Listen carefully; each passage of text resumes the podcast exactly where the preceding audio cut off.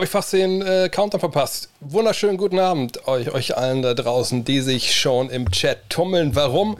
Weil es mal wieder Dienstagabend ist und es mal wieder heißt Fragenstream. Fragenstream hier bei Twitch auf äh, meinem Kanal. Und die allermeisten, die da sind, die kennen mich schon. Ich sag's trotzdem weiter vorneweg. weg mein Name ist André Vogt, ich äh, bin Basketballjournalist, ähm, war mal bei einer Zeitschrift, die, es gerade nicht gibt, äh, die Five. Ich, ich kommentiere bei, bei The Zone Basketballspiele äh, der NBA und mache einen Podcast namens Gut Next. Äh, und das ist so ein bisschen so ein Spin-off von Gut Next. Heute auch, es ist eine Premiere, glaube ich gar nicht, aber ab heute werde ich auch ähm, diesen Fragen-Stream, also wenn ihr nicht ganz dabei sein könnt heute, äh, als Podcast hochladen bei Gut Next. Also wenn ihr äh, früher raus müsst oder so, einfach ja, entweder bei allen Podcasts, Catchern, die ihr so kennt, schauen, nach Cut Next suchen, dann findet ihr den dann wahrscheinlich heute Abend noch oder morgen. Ähm, ja, oder generell da hören, wenn ihr keine Zeit habt, oder dann werdet ihr jetzt wahrscheinlich nicht hier. Deswegen werde ich heute auch gucken, dass ich die Fragen ganz vorlese und so. Und danke, Big Gigant, einer der zwei Moderatoren hier. Danke, dass du seit sieben Monaten dabei bist. Ihr hört auch, ich habe diesen Sound ausgestellt der normalerweise abgespielt wurde, wenn irgendwer abonniert oder so. Ähm, ich glaube, ist besser für alle. Danke Duke Puke ähm, fürs Folgen. Und das ist ein gutes Stichwort, denn wenn ihr irgendwann äh, an irgendeiner Stelle dieses Streams halt denkt, also oh, über was der Typ da redet, das ist ja gar nicht so uncool, der hat scheint ein bisschen Ahnung zu haben. Was kann ich denn denn Gutes tun? Ihr könnt so sein wie Rodan äh, und sagen, äh, ich folge dem einfach. Ähm, das wäre eine gute Sache. Und wenn ihr dann kurz Zeit später vielleicht sogar schon, oder wenn es ein bisschen länger dauert, ist auch kein Thema, denkt, also da, der hat mein Abo verdient, natürlich. Ich will, dass er das weitermacht. So wie Duke Puke, das ging sehr, sehr schnell. Dann könnt ihr auch abonnieren, freue ich mich natürlich drüber. Äh, ihr seht ja auch hier unten äh, da äh, Follow heute, Abonnenten heute. Mal gucken, wo wir hinkommen. Ihr seht da unten die Follower-Goals, die ich habe für diesen Monat. Vielleicht auch in diesem Monat ein bisschen wenig gestreamt, um die Goals zu erreichen. Aber wer weiß, vielleicht kommen wir äh, da ja irgendwie, irgendwie hin. Ihr seht auch da unten hier neueste Abonnent etc. pp. Ihr seht da, danke Kokosnusskopf. Ähm, ja, viele neue Sachen hier am Stream, ähm, außer den Sounds, wie gesagt. Und äh, wie das Ganze hier läuft beim Fragen-Stream, vielleicht auch wichtig zu erwähnen, es wird eigentlich alles beantwortet. Danke, Belecki. Ähm, sprich, ich stelle die Fragen einfach im Chat. Ihr müsst sie auch wirklich nur einmal stellen, denn ähm, ich tendiere manchmal dazu, manche Fragen recht ausführlich zu beantworten, weil ich denke, dass das die meisten Fragen auch wert sind. Danke, Easy Deasy. Drei Monate dabei, sauber. Ähm, aber ich komme irgendwann schon zu eurer Frage. Da bin ich mir relativ sicher. Das habe ich bisher eigentlich immer geschafft. Äh, wenn ich eure Frage nicht beantworte, ist es wahrscheinlich so, dass sie schon beantwortet wurde in dem Stream. Danke, Laso. Auch seit drei Monaten dabei. Ähm, von daher einfach vielleicht nochmal On Demand gucken oder einfach im Chat fragen. Sag mal, ich habe die Frage schon so lange, ist schon lange her, die wurde übersprungen, wurde schon beantwortet etc. Oder einfach in den Podcast reinhören. Danke, Spurs-Member, fürs Folgen. Ja, und für alle, die den Podcast hören, ihr merkt das schon, ich bedanke mich immer den Leuten, die den hier followen und abonnieren. Das gehört hier auch zum guten Ton. Äh, nicht böse sein, das ist nun mal jetzt kein Hochglanz-Podcast-Produkt, wie das normalerweise gemacht wird hier an dieser Stelle, in diesem, ähm, diesem Format. Danke, Aragon. Zwei Monate dabei. Aber fangen wir an mit, mit euren Fragen. Ihr werdet sehen, ich drücke die immer hier rein, die das noch nicht kennen, und dann geht's auch schon los. Ähm, die erste Frage seht ihr hier von Scholz-Stocks. Warum genau findest du die Nets Offseason so stark? Haben ja Jeff Green verloren. Meinung zu Millsap, welche ja auch im Gespräch ist, sind sie der Top-Favorit? Ja, zu letzterem können wir direkt sagen, ja, ist, die sind der Top-Favorit. Ähm, da gibt es für mich auch, ehrlich gesagt, momentan einen relativ großen Abstand ähm, zu den, den nächsten Favoriten. Wenn ich jetzt mal ein ganz kurzes Power-Ranking abgeben sollte, würde ich Stand heute wahrscheinlich sagen, einfach aus dem Kopf heraus, Brooklyn, danach Milwaukee, dann die Lakers, so würde ich es momentan sehen, aber das ist noch bevor ich mich jetzt in alles eingearbeitet habe ähm, für eine Season Preview oder so. Aber diese erste Frage ist natürlich direkt eine gute Gelegenheit zu schauen, was wir eigentlich haben bei den, bei den Nets. Ähm, dann gehen wir wieder zu Spotrack, wer das noch nicht kennt, das ist so eine Seite, wo man sich eigentlich mal sehr gut anschauen kann, das seht ihr hier. Ich mache die, äh, die Frage mal raus. Ähm, kann man sehr gut sehen, wie die Gehaltsstrukturen sind, wo die Spieler, wie die Spieler, wer die Spieler sind, etc. pp. So, dann sehen wir hier, ähm, klar, eine ultra teure Mannschaft, 177 Millionen und äh, vielleicht kommt ja noch jemand dazu. Ähm, ihr seht hier die Stars, keine Frage. Danke, Beate und Uwe wahrscheinlich, seit zwei Monaten dabei. Ähm, das ist ja alles klar. Harden, Durant, Irving, die werden alle gesund sein dieses Jahr. Da gehen wir jetzt mal von aus. Zumindest Saisonbeginn. Das war äh, ja sonst nicht immer der Fall. Vor allem letztes Jahr nicht. Ähm, Joe Harris, Jordan, das ist alles alt. Aber dann kommen wir schon zu dem ersten Namen, den ich ja überragend finde in der Rolle, in der sie ihn geholt haben. Patrick Paddy Mills. Brauchen die wirklich einen Point Guard, wenn du Irving und Harden hast? Wahrscheinlich nicht. Aber wenn du einen haben kannst wie Paddy Mills, eben ein NBA-Champion, einer, der seinem Nationalteam vorsteht und da jetzt gerade eine Medaille gewonnen hat, der auf nationalem Level einfach auch Spiel übernehmen kann, der ein toller Dreierschütze ist, der immer noch einen ziemlich guten Speed hat, obwohl er ja schon 33 ist, wie ihr da seht, dann ist das ein Coup. Und das war auf jeden Fall ein Coup, ihn zu kriegen. Auch da kommt es ein bisschen ins Spiel. Das ist mit Harden und Irving. Ja, Irving ist ja ab und zu mal dann nicht da gewesen. Zuletzt habt ihr mitbekommen. Äh, Harden, denke ich, wird schon fit sein. Ist nicht unbedingt dann auch jemand, der dann äh, verletzungsanfällig ist. Aber dann hast du immer noch Paddy Mills, wo noch man Harden abseits des Balles spielen kann, Irving abseits des Balles spielen kann. Eine tolle Versicherung und einfach einer, ich meine, der kommt von den Spurs, der ist da aufgewachsen, ist einer, der einfach weiß, wie es läuft. Du hast noch Bruce Brown, ne, die Qualitäten von dem letztes Jahr, glaube ich, klar gesehen. Du hast Javon Carter geholt, der zwar in den Finals nicht gespielt hat für die Suns, aber wo ich denke, dass das einer ist, der, der dir nochmal ein bisschen Defensive geben kann auf den Guard-Positionen. Seht auch hier als Point Guard äh, gelistet. Das ist auf jeden Fall auch einer, der, der dir gut zu Gesicht steht. Dann hast du zwei Youngster mit Cam Thomas und Dayron Sharp. Wie gesagt, ich bin nicht der große Draft-Experte, aber habe mich da jetzt im Nachhinein ein bisschen mehr reingelesen, immer mehr. Von denen kann man auch eine Menge erwarten. Also jetzt nicht im Sinne, dass die jetzt direkt performen, weil die beiden sind 19, ihr seht das. Aber ne, das ist, du kriegst normalerweise nicht solche Talente an der Stelle, wo die, die Nets gedraftet haben. Danke, Mackenzie, fürs Folgen. Ähm, die, klar, die werden nicht so viel spielen, obwohl man schon erwarten kann dieses Jahr, dass es eine Menge Blowouts gibt und dann werden die ihre Minuten bekommen. Nick Claxton ist weiterhin mit dabei. Ja, das ist der, der denke ich, die Minuten von Jeff Green so ein bisschen bekommen wird, ne? so als athletischer Center, Rimrunner. Hat sicherlich nicht den Wurf, den Jeff Green hat. Und Jeff Green, dass der weg ist, fand ich schon ein bisschen merkwürdig. Aber sie haben eben auch noch Blake Griffin, ne, der geblieben ist. Und sie haben James Johnson. Und James Johnson, na, vielleicht erst kurz zu ihm Ihr seht 34, ne, zuletzt so ein bisschen rumgetingelt, der war ja auch in, in Dallas zwischenzeitlich. Aber das ist einer, danke Flow fürs Abo. Ähm, ne, das ist, ein, ist, eine harte Sau auf dem Flügel. Ne, der, der, der lässt sich echt kein X für ein U-Form machen. Ne, der, der spielt physisch. Diese Art Banger, finde ich, hat den noch so ein bisschen gefehlt. Der kann den Dreier treffen. Auf den musst du dich nicht jeden Abend verlassen, aber es ist gut, wenn du so einen im Spiel hast. Und dann hast du eben noch Blake Griffin. Und Blake Griffin ist dann wahrscheinlich der neue Jeff Green. Danke der DMG äh, fürs Folgen. Und, und, Griffin wird ihnen das im letzten Jahr auch gegeben hat. Ne? Den Dreier, das Passing von draußen und dann eine Defensive versuchen, irgendwie Charges zu ziehen. Ähm, Danke, It's Vinsanity fürs Folgen. Ähm, ich, nach wie vor denke ich nicht, dass das, ähm, dass das den, den allergrößten Unterschied macht, aber es ist toll, ihn hier zu haben.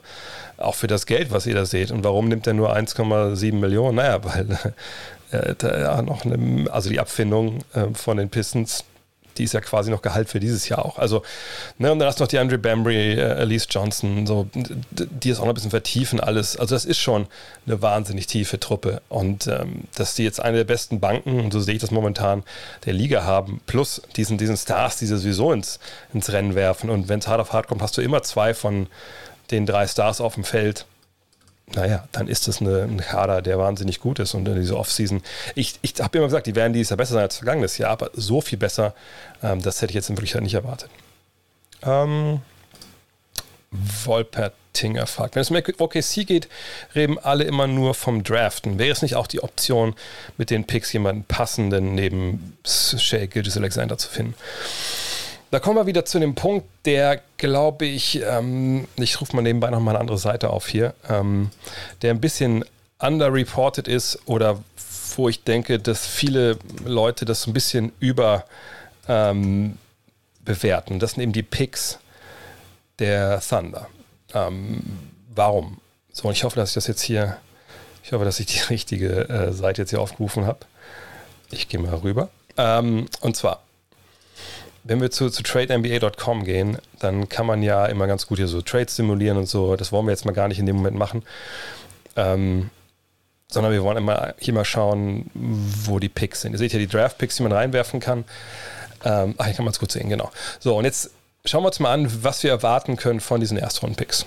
So, dann sehen wir hier, das ist der Erstrunden-Pick der LA Clippers. Klar, Kawhi Leonard dieses Jahr wird lange fehlen. Wer weiß, ob er überhaupt spielt. Da gibt es ja Gerüchte, dass er die ganze Saison verpasst. Warten wir es ab trotzdem, auch wenn er nicht spielt, ich würde mich arg wundern, sagen wir es mal so, wenn die LA Clippers die Playoffs nicht erreichen.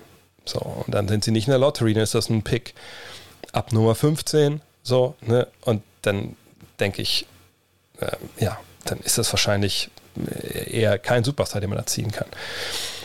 Dann der Pick von den Suns ähm, 2022. Auch da würde ich mich festlegen wollen, das wird kein Lockery-Pick äh, äh sein. Danke, äh, kann gar nichts. Das kannst du zumindest. Abonniert hast du. ähm, auch das nicht unbedingt das große Value, wie die Amerikaner das sagen. Detroit 2022, da weiß ich jetzt ehrlich gesagt nicht, ob der protected ist irgendwie. Wenn er nicht protected ist, gibt es auch diese Schütze, dass man sagt, okay, ihr kriegt einen Draftpick in einem Jahr, aber nur, wenn er nicht äh, zwischen 1 bis 14 oder sowas liegt. Weiß ich hier nicht, aber sagen wir mal, das ist ein Pick, der, der könnte gut sein. So. Wir sehen aber auch hier dann den, den Zweitrunden-Pick und das heißt so ein bisschen, dass sie nicht ihren eigenen Pick haben nächstes Jahr, wenn ich das richtig lese hier. Also sie haben nicht ihren, ihren eigenen Erstrunden-Pick und der wäre ja nicht schlecht, weil er wahrscheinlich nicht in, unter den, das wäre wahrscheinlich ein Lottery-Pick so und den haben sie halt nicht. Zweite Runde, wahrscheinlich es wird ein früher Pick sein, von daher ist er wertvoller als manche andere Zweitrunden-Pick, aber ne, hier ist kein richtiger Banger dabei, also es sei denn, ne, Detroit ist nicht geschützt. So, schauen wir weiter, das nächste Jahr. Denver, würde ich sagen, die kommen in die Playoffs. Clippers, würde ich sagen, kommen in die Playoffs. Washington, das kann natürlich ein Pick sein, der was wert ist, je nachdem, was mit Bradley Beal passiert. Ihren eigenen Erstrunden-Pick haben sie noch, der kann wertvoll sein. Miami eher weniger. Washington, okay, kann wertvoll sein. Dallas oder Miami würde ich sagen eher weniger. Haben ihren eigenen Pick hier. Aber bei 2024, glaube ich, kommen wir schon in den Bereich, wo ich mir vorstellen könnte, da würde ganz gerne Oklahoma City auch schon in den Playoffs spielen. Vielleicht ist der noch gar nicht viel wert. Houston kann wertvoll sein, muss nicht. Utah Clippers, also wie Houston eben, was passiert in zwei Jahren, sind die ein bisschen besser. Aber nehmen wir mal an, dass der gut ist. Charlotte, das sind alles so Picks, die werden eher so mittig liegen. Minnesota sehe ich besser aus der zweiten Runde. Dann hast du hier Philly, Houston wahrscheinlich. Ne, das, das können Picks sein, die intelligent sind und, wertvoll, aber dann weiß man halt nicht. Und dann kommen wir schon, bei 2025 kommen wir eh schon in einen Bereich, wo das so weit in der Zukunft liegt, wo, glaube ich, äh, selbst wenn ne, dann jemand seinen Star abgeben will oder jemand, der neben SGA passt, und ich gehe mal davon aus, dass wir hier von Stars reden, äh, so weit in die Zukunft zu planen, ist so nicht so leicht. Und du musst das ja auch irgendwie äh, ne, als General Manager deinem Besitzer verklickern oder deinen Fans, dass du halt so Picks irgendwann da hinten hast. So.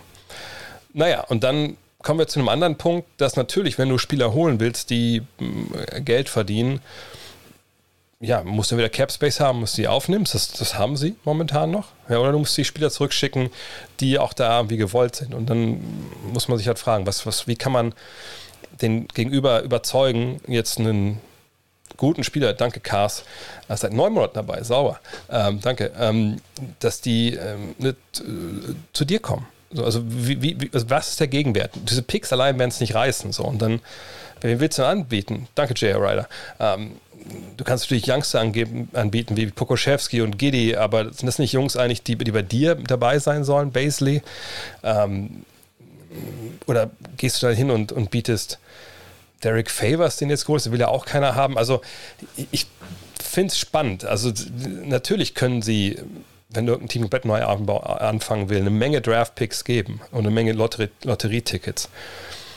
Aber ob das dann reicht, ist eine andere Frage. Und ich glaube, sie sind noch nicht an dieser, diesem Punkt, wo sie denken, sie bauen jetzt um dieses Team um. Äh, bauen jetzt dieses Team auf um SGA. Ähm, warten es ab. Also ich finde die, diese gefüllte Schatulle mit Draftpicks ehrlich gesagt nicht so viel wert und nicht so. Das ist nicht so ein großer Wurf von, von, aus Manager-Sicht, wie es, glaube ich, viele, viele immer gesehen haben. Aber es kann natürlich äh, in Trades wichtig werden. Nur du brauchst halt auch einen anderen Gegenwert. Danke, Intent, fürs Folgen. Florida fragt, was würdest du von einem 1 gegen 1 Turnier in der NBA als Midseason-Term oder ähnliches halten, bei dem Top-Spieler gegeneinander antreten können? Stelle es mir Hammer vor, wenn Janis und KD Duell, danke der zornige Alte fürs Folgen, äh, stelle es mir Hammer vor, wenn Janis und KD äh, gegeneinander spielen und so weiter. Denkst das wäre theoretisch realistisch und beliebt? Das ist null realistisch. Weil es ähm, 1 gegen 1, ich glaube, jeder, der es kennt, der selber Basketball gespielt hat, der 1 gegen 1 im Training gespielt hat, der weiß, dass das geil ist auf einer Seite, aber auch auf der anderen Seite echt verdammt anstrengend, ne? weil du halt immer Action hast. Das äh, geht, also je nachdem, wenn natürlich zwei Jungs uns nur drauf ballern, dann ist es nicht so anstrengend, aber alles in allem ist das schon äh, nicht so easy. So, und jetzt in der Saison Mitte zu sagen, okay, unsere besten Spieler, um die geht es ja. Also niemand will ja Gabriel Deck gegen äh, JJ Reddick eins gegen eins spielen sehen. So, und dann müssten ja alle Teams sagen, ihre Stars, sagen wir mal, jedes Team muss einen Star abtreten, der dann mitmacht in so einem Turnier wie so, so ein Tennisbaum. ich, ich wüsste nicht, warum man das machen sollte. Also, wenn ich Mark Cuban zum Beispiel wäre, ich würde Luka Doncic dann nie im Leben hinschicken. Denn äh, da habe ich ja nichts von. Also selbst diese Idee mit diesem ähm, Commissioners Cup, das gibt es ja in der WNBA zum Beispiel, da war der ja gerade, dass man äh, so eine Art ähm, DFB-Pokal haben möchte, eben mitten in der Saison. Selbst das finde ich eigentlich eine, ich finde es keine blödsinnige Idee in dem Sinn, dass man irgendwas hat, ähm, wo, ne, das, wo es Spiele gibt, um die es was geht mitten in der Saison. Das die Idee an sich finde ich gut, aber ich ich verstehe halt nicht, warum man, also jetzt hier so in dem Fall so ein 1 gegen 1 Turnier mitmachen sollte. Aber was habe ich denn davon als Mannschaft? Was habe ich davon als Spieler, wenn ich so, ein, so, so ein Gimmick, sage ich mal, äh, gewinne? Wir kriegen Leute noch nicht mal zum, zum Dunk-Contest. So. Wir haben LeBron nicht zum Dunk-Contest bekommen, wir haben Zion Williams bisher nicht hinbekommen. Wie, wie sollen wir sie denn dann zu einem 1 gegen 1 Turnier bekommen, was, was viel anspruchsvoller ist im Sinne von, dass es anstrengender ist, dass die Verletzungsgefahr viel höher ist? Ähm, also, ne, warum soll man das machen? Ähm, ich, als Fan kann ich mir schon vorstellen, dass das ganz interessant wäre. Auf der anderen Seite ist es ja dann auch ähnlich wie beim Boxen. So, eigentlich müsste man ja verschiedene Gewichtsklassen haben oder, oder gewisse Positionen. Also ist klar, Janis gegen KD, das wäre sicherlich vollkommen interessant. Janis gegen Steph Curry wäre sicherlich nicht so interessant, wenn ich ehrlich bin. Ähm, von daher, nee, es ist, glaube ich, keine Idee, der, deren Zeit gekommen ist. Es ist, ist glaube ich, das wird es nicht, nicht geben. Was hältst du davon, dass Jared Dudley jetzt Assistent bei den Mavs ist? Wird, glaube ich, erst. Ist, hat er schon unterschrieben? Ich habe vorhin nur gelesen, dass er ein Gespräch ist jetzt finde ich eine, eine, gute Wahl. Also das ist ja einer der cleveren oder cleversten äh, NBA-Profis letzten Jahre gewesen, wenn man so mal gehört hat, was verschiedenen Podcasts erzählt hat. Er hat selber gesagt, er möchte eigentlich so in diese GM äh, Geschichte, Karriere einbiegen. Da ist vielleicht auch für ihn selber jetzt so eine, ähm, so eine Abzweigung übers Coaching keine schlechte Sache. Ähm, wenn als, als, als GM, glaube ich, brauchst du immer auch einen gewissen Coaching-Background. Danke, Silent. Sechs Monate dabei. Sehr gut. Danke. Ähm, ich finde es gut und da ist auch eine gewisse Verbindung da zwischen ihm und Jason Kidd. Beide haben jetzt nochmal den Lakers gearbeitet, klar, als Spieler und äh, sind wir mal ehrlich, mal Jared Dudley war wahrscheinlich auch in den Lakers am Ende mehr Assistant Coach, als er, als er Spieler war. Ja, wenn ihr den Podcast gehört habt vor nach der Bubble, als er, glaube ich, bei, bei Bill Simmons war und so ein bisschen darüber gesprochen hat, äh, wie das abging in Orlando, hat man auch gemerkt, ne, der, der, der hat auch einen Sinn für Details. Ähm, und, und der versteht das Spiel und von daher finde ich es eine gute Wahl. Ähm, und da da auch eine Verbindung da ist, verstehe ich auch, dass man dann jemanden holt in Kids Stab, den er halt kennt und mit dem er auch Erfolg hatte. Sind die Nets für dich auch klar Favorit? Ja, habe ich ja schon gesagt. Also das ist für mich jetzt gerade die Nummer eins. Die Rolle von Kobe White bei den Bulls, talentierter Junge, wird zu wenig Spielzeit bekommen, oder?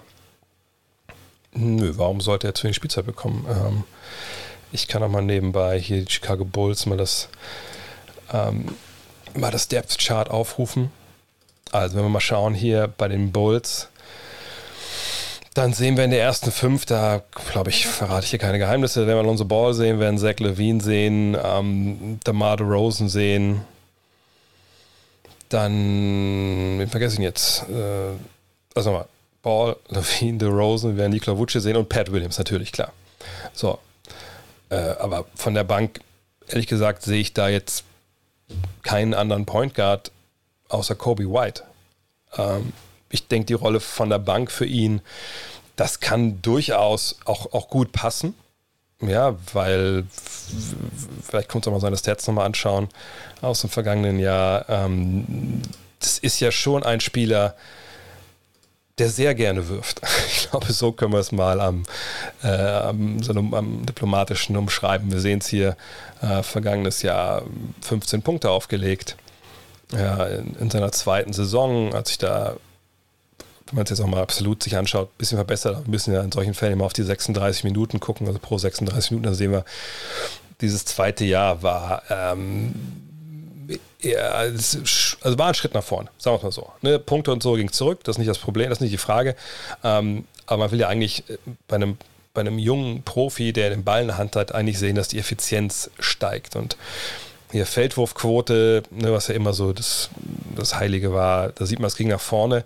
Aber mittlerweile wissen wir haben wir mehr Daten und wir können das besser aufschlüsseln. Deswegen ist es wichtig, dass wir schauen, dass einmal der Dreier stabil war. Bei einem, also auf 36 Minuten gerechnet, noch relativ hohen Volumen äh, pro Spiel waren es auch, auch ein hohes Volumen, wenn wir ehrlich sind. Aber äh, wichtig ist das hier, die, die Zweierquote. Ne, 47,3 Prozent, das ist natürlich ähm, ein guter Wert. Schauen wir nochmal, wo er die Dinger genau äh, genommen hat. Das können wir hier sehen. Also hier ist die Nummer, also die, die Prozentzahl der Feldwürfe, ne, welcher Distanz er die genommen hat. Da sehen wir, es wurden weniger Zweier ähm, genommen. Insgesamt hat sich alles so ein bisschen, ja, ungefähr gleich geblieben. Ähm, wir sehen jetzt aber die Quote. Quote hat sich am Ring klar verbessert, aus der Distanz auch, aber hier, da die beiden Distanzen, so, so die längeren Zweier, wo er sehr relativ wenig geworfen hat, da hat er wohl eine bessere Wurfauswahl jetzt. Das kann man in Zahlen nicht alles hundertprozentig ablesen, aber das ist schon, da, ist, da ging es schon Fortschritte. Ich frage mich bei ihm aber, klar, im ersten Jahr war er kein Starter, im zweiten Jahr war es jetzt. Ähm, und es ist nicht so, dass er jetzt die Welt in Brand gesetzt hätte, wenn wir uns mal die Advanced Stats anschauen hier, ne, ob es jetzt PR ist oder die anderen Werte hier, das ist, das ist nicht so hundertprozentig geil. Danke, Easy Money. Ähm, aber ich glaube bei ihm, wenn wir uns überlegen, der, der kommt von der Bank, bringt Offensive von der Bank, diese Six-Man-Rolle, die sehe ich bei ihm eigentlich also da denke ich, die kann er durchaus einbringen. Wird er da 30 Minuten spielen? Ja, das können wir jetzt über diskutieren, ob das dann vielleicht der Fall ist. Ähm, aber ich glaube, vielleicht ist es für ihn sogar besser, wenn er ein bisschen weniger spielen kann, wenn er eine klar definierte Rolle hat, äh, auch wenn er sein Spiel ein bisschen, noch ein bisschen erwachsener gestaltet.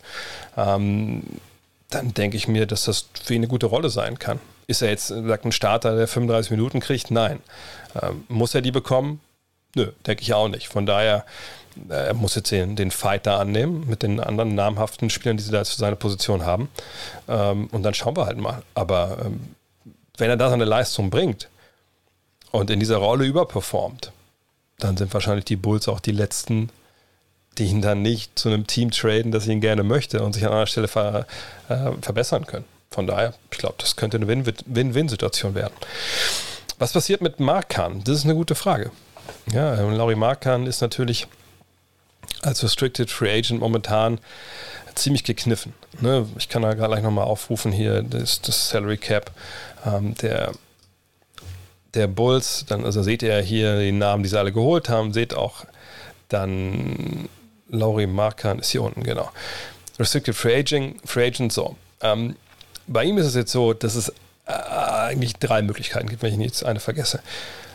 Ein anderes Team macht ein Angebot ja, äh, viele Möglichkeiten gibt es. Ein anderes Team macht ein Angebot, die Bulls ziehen gleich, er muss da bleiben oder äh, er kann da hingehen. So. Das gibt's. Dann gibt es die Möglichkeit des Sign and Trades.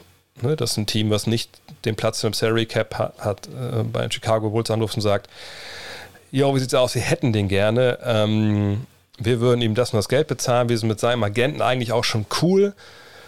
Danke, Yoshi, fürs Abo seit fünf Monaten. Ähm, können wir irgendeinen Deal einstielen, dass das vom, von den Finanzen her passt und dann, dann kriegen wir Markan und ihr kriegt unsere Spieler. Äh, ich würde sagen, dass es wahrscheinlich momentan eher relativ unwahrscheinlich ist, ne, dass sowas passiert noch, weil, naja, wir haben eine Menge Free Agents gesehen. Diese Free Agents, die jetzt unterschrieben haben in diesem Sommer, die kann man erst dann Mitte Dezember wieder traden. Die sind weg vom Markt. Das schränkt den, den Spieler.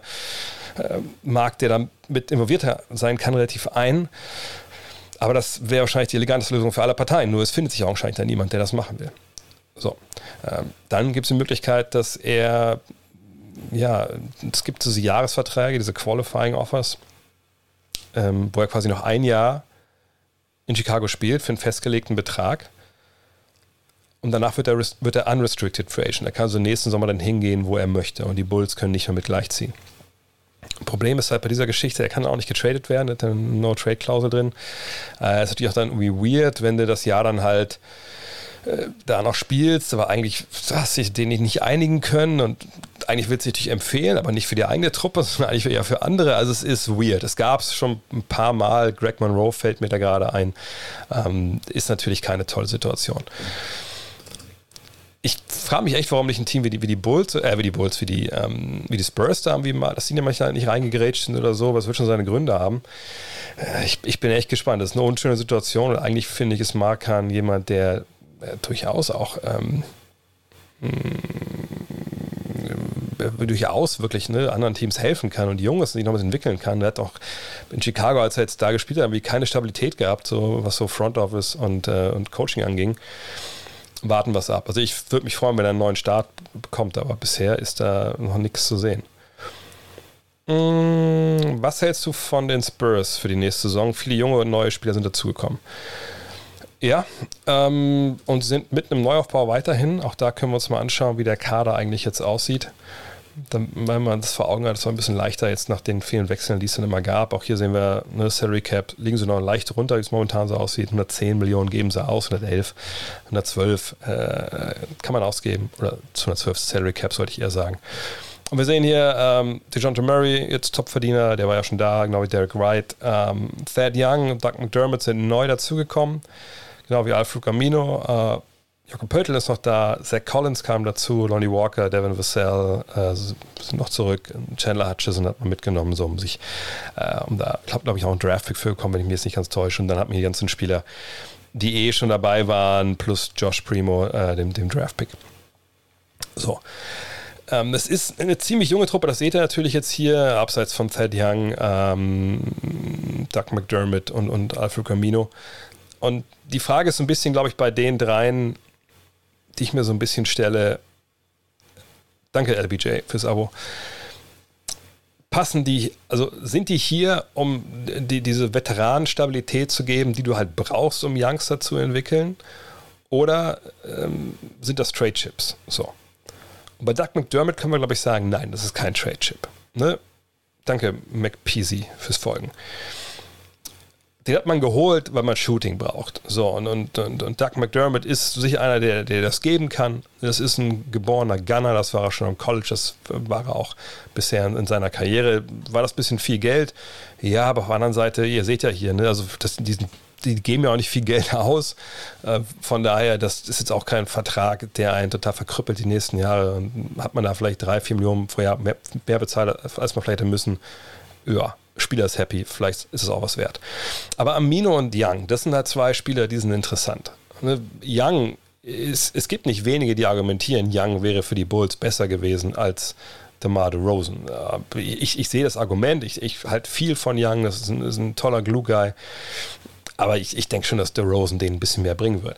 Aber es ist ein Santa Mann. Ihr seht, der Vertrag läuft aus. Und, und 14 Millionen ist in der heutigen NBA auch kein Vertrag, den man nicht getradet bekommt oder nicht aufgenommen bekommt, wenn man ihn haben will.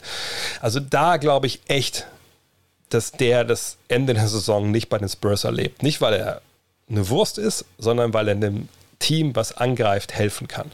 Und äh, den werden sie sicherlich von Anfang an einbauen. Der wird einen guten Job machen. Und dann wird er irgendwo anders spielen und wird dem Team sicherlich noch was bringen. Idealerweise einen Erstrunden-Pick und dann schauen wir weiter. Amino, ja, auch eigentlich einer, ne, hat seine Spieleroption hier, Exercise seht ihr hier, ähm, der anders vielleicht auch helfen könnte, hat aber glaube ich nicht den Wert, den Young hat, da muss man abwarten, was passiert. Im Zweifel läuft einfach der Vertrag aus und dann werden die 10 Millionen halt ab runtergerechnet vom Cap und ich sehe jetzt nächstes Jahr sind es aber 85 Millionen, da haben sie Cap Space in einem Jahr, wo es sicherlich nicht so viele Free Agents gibt, die das wert sind, aber immerhin. Was dieses Jahr zu erwarten dann von ihnen? Äh, ich denke, das wird nicht so viel sein. Die Infrastruktur macht immer noch mehr aus der Summe der Teile, als man normalerweise auf den ersten Blick denkt. Das, das wird, glaube ich, auch so bleiben. Aber so Playoffs Play-in-Tournament, ähm, klar, das, das kann immer irgendwie sein. Da werden viele mit, mit rumbuhlen und so. Ähm, aber ich, ähm, viel mehr, viel mehr sehen, sehen, sehen wir uns nicht. Viel mehr sehe ich da nicht so. Ähm, mm, mm, mm, und es ist ja auch geil. Spielentwicklung unter Popovic, wo man eigentlich dachte, ihr habt vielleicht keinen Bock auf so ein, so ein Rebuild. Sehe ich gerne. Und äh, ich glaube, die Spurs werden uns nächstes Jahr auf jeden Fall auch wieder angucken können. Ähm, mm, mm, mm. Schönen guten Abend, Heike. Ähm, und danke Solz 3000 fürs aber auch so ein drei Monaten dabei. Hm. Ähm, da, da, da, da. Ich habe immer noch nicht Untold The Malice in the Palace gesehen. Es tut mir leid. Aber eventuell gelingt es mir morgen. Heute musste ich, sieht man hier, kann man überhaupt sehen, was da drauf ist? Ne, wahrscheinlich ist der, es ist Yoda. Äh, heute muss ich die Garage aufräumen wenn man das ganze Jahr durchs Land fährt nach München, um Spiel zu kommentieren. wird man im Sommer dazu verdonnert. Danke, Bella Boom, fürs Folgen. Äh, deswegen habe ich Madison Palace noch nicht gesehen. Äh, eventuell gelingt es mir morgen. Das, das wäre vielleicht eine gute Sache. Es ist, ist nur eine. Es ist, glaube ich, nur eine, eine Folge, ne? Ja, Fleischwunde, ja, ähm, war nicht, war nicht so tief, sieht man, glaube ich, auch. Ähm, könnt ihr vielleicht mal aus dem Chat schreiben. Es ist, ist wirklich nur eine, eine Show, oder? Ähm, und ja, es ist, es ist eine Sportkohle heute. Das habe ich mir auch verdient nach dem Tag. Vor allem, wenn ihr euch erinnert, vielleicht, können wir ein bisschen ins Plaudern geraten, wenn ihr euch an den äh, Stay Home, Stay Safe Stream erinnert vom letzten Jahr mit, mit Per und mit Benny und so, da habe ich ja einfach darüber geredet, was das Dümmste war, was uns in der Pandemie gekauft haben. Und da habe ich doch gesagt, dass ich mir ähm, Nee, ist kein Frozen, das ist ein Yoda-Pflaster. Ähm, da habe ich gesagt, dass ich mir diese Battle Ropes gekauft habe und die habe ich heute auch angebracht, weil die in der Garage rumlagen. Ins ein Jahr. Nach einem Jahr dachte ich, das wäre jetzt vielleicht mal die Zeit, die anzubringen. Aber dabei habe ich mich nicht verletzt. So, es ist auch, auch Cola. Ähm, so, jetzt machen wir weiter hier. Aber ich glaube, ich sage Madison Pace, habe ich nur eine Folge, ne? dann ziehe ich mir das morgen vielleicht echt mal rein. Man könnte auch mal so eine Watch-Show machen. Das geht doch, vielleicht mache ich das. Vielleicht machen wir einfach die Tage mal das hängt ein bisschen davon ab, wie meine Frau abends arbeiten muss. Man könnte ja auch hier einfach mal so eine, so eine Watch-Show machen, wenn wir es alle zusammen quasi auf Play drücken bei Netflix, dann guckt man das zusammen. So, ähm, machen wir weiter. Welches Team im Westen kann gesunde Lakers in sieben Spielen schlagen? Ich sehe da keine. Hm, ist natürlich immer schwer zu Stand heute, weil wir ja quasi nur die, die Teams haben spielen sehen vergangenes Jahr und wir jetzt sehen, wen die geholt haben. Wir aber nicht sehen, was vielleicht eine, ähm, Trainerstäbe noch jetzt für Alternativen entwickeln, äh, wie sie ihre Schwächen, die man vielleicht in den Playoffs gezeigt hat, ausmerzt.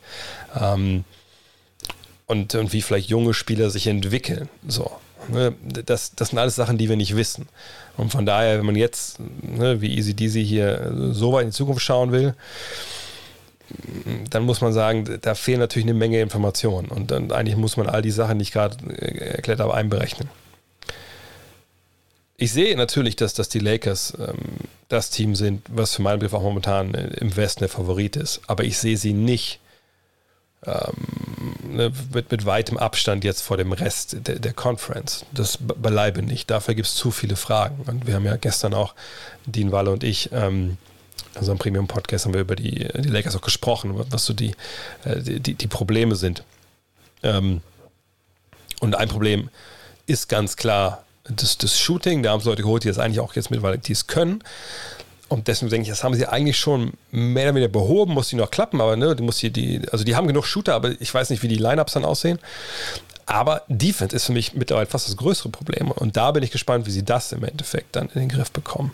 Und ähm, aber der Grund, warum ich trotzdem Nummer 1 sehe im Westen, ist, dass halt Jamal Murray erstmal fehlt, äh, dass ein Kawhi Leonard erstmal fehlt, dass ich bei Phoenix jetzt nicht diesen Raum sehe, großartig besser zu werden. Ähm, Utah hat jetzt zwar nur diesen Schritt gemacht, das war zum Beispiel ein Team, wo ich denke, da habe ich schon was, was der Coaching-Stab sich ausdenkt. Also sie haben ja Derek Fay, was vergangenes Jahr ja zurückkam und dachte, ach geil, jetzt haben wir einen Backup-Center, ne, super, der ist wieder da, wissen, was er kann, der wissen, was wir wollen von ihm.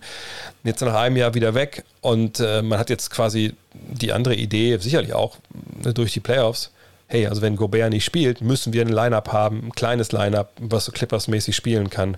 Ähm, die, wir gehen in die Richtung. Vielleicht macht die das auch stärker, das muss man mal abwarten. Aber die Lakers sind der Favorit, aber nicht wird es kein absoluter No-Brainer, dass die, dass die da in die Finals kommen.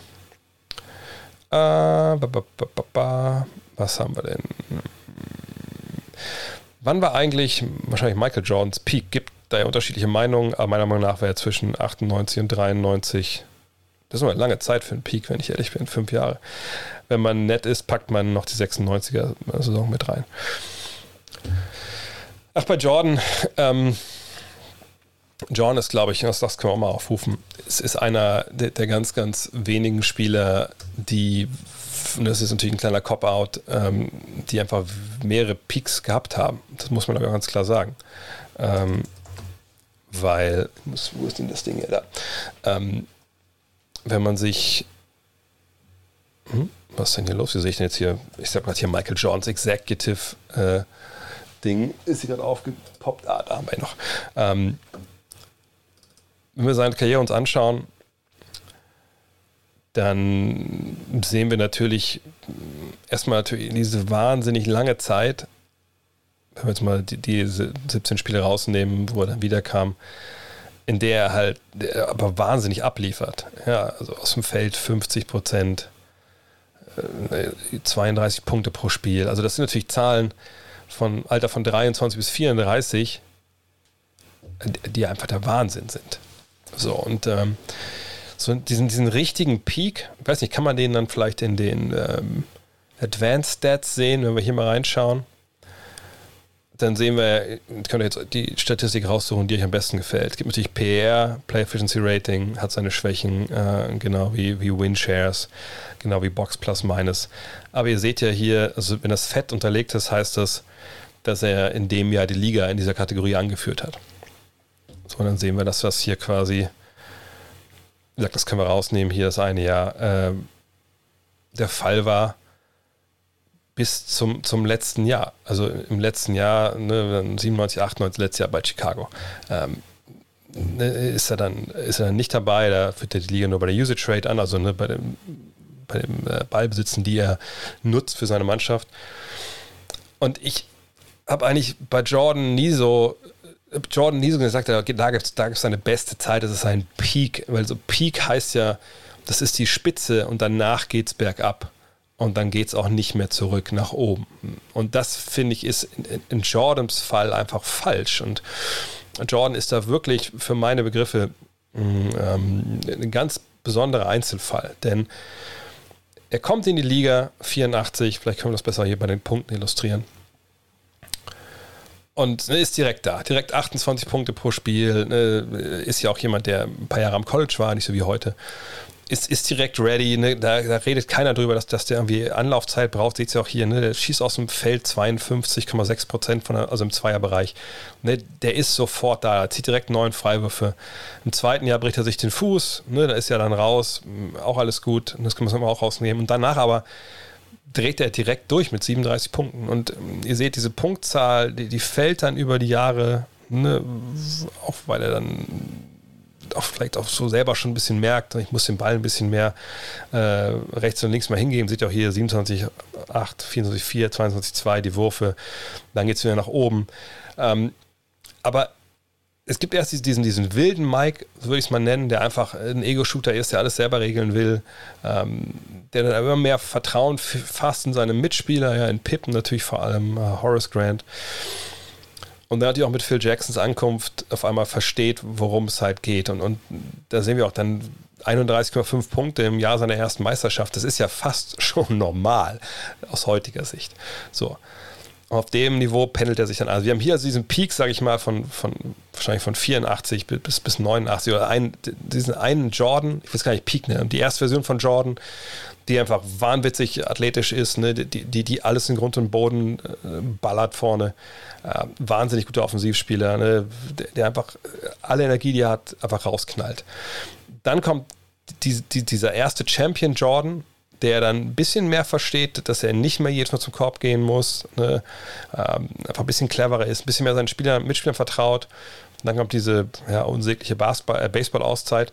Und dann am Ende ist es halt dieser, dieser wirkliche äh, Intelligenzdominator Jordan, der das Spiel von A bis Z durchschaut hat, ne? der, der einfach, den das nicht mehr so richtig kickt, einfach nur zu gewinnen, der, der einfach vom von den Beinen her nicht mehr der Beste ist, so, aber vom Kopf her einfach der Beste. Und ich, wenn er mir jetzt fragt, so, wer, wen von den dreien gefällt dir denn am besten, dann würde ich wahrscheinlich sagen, wahrscheinlich der in der Mitte, ja, ähm, also vor der Baseball-Auszeit.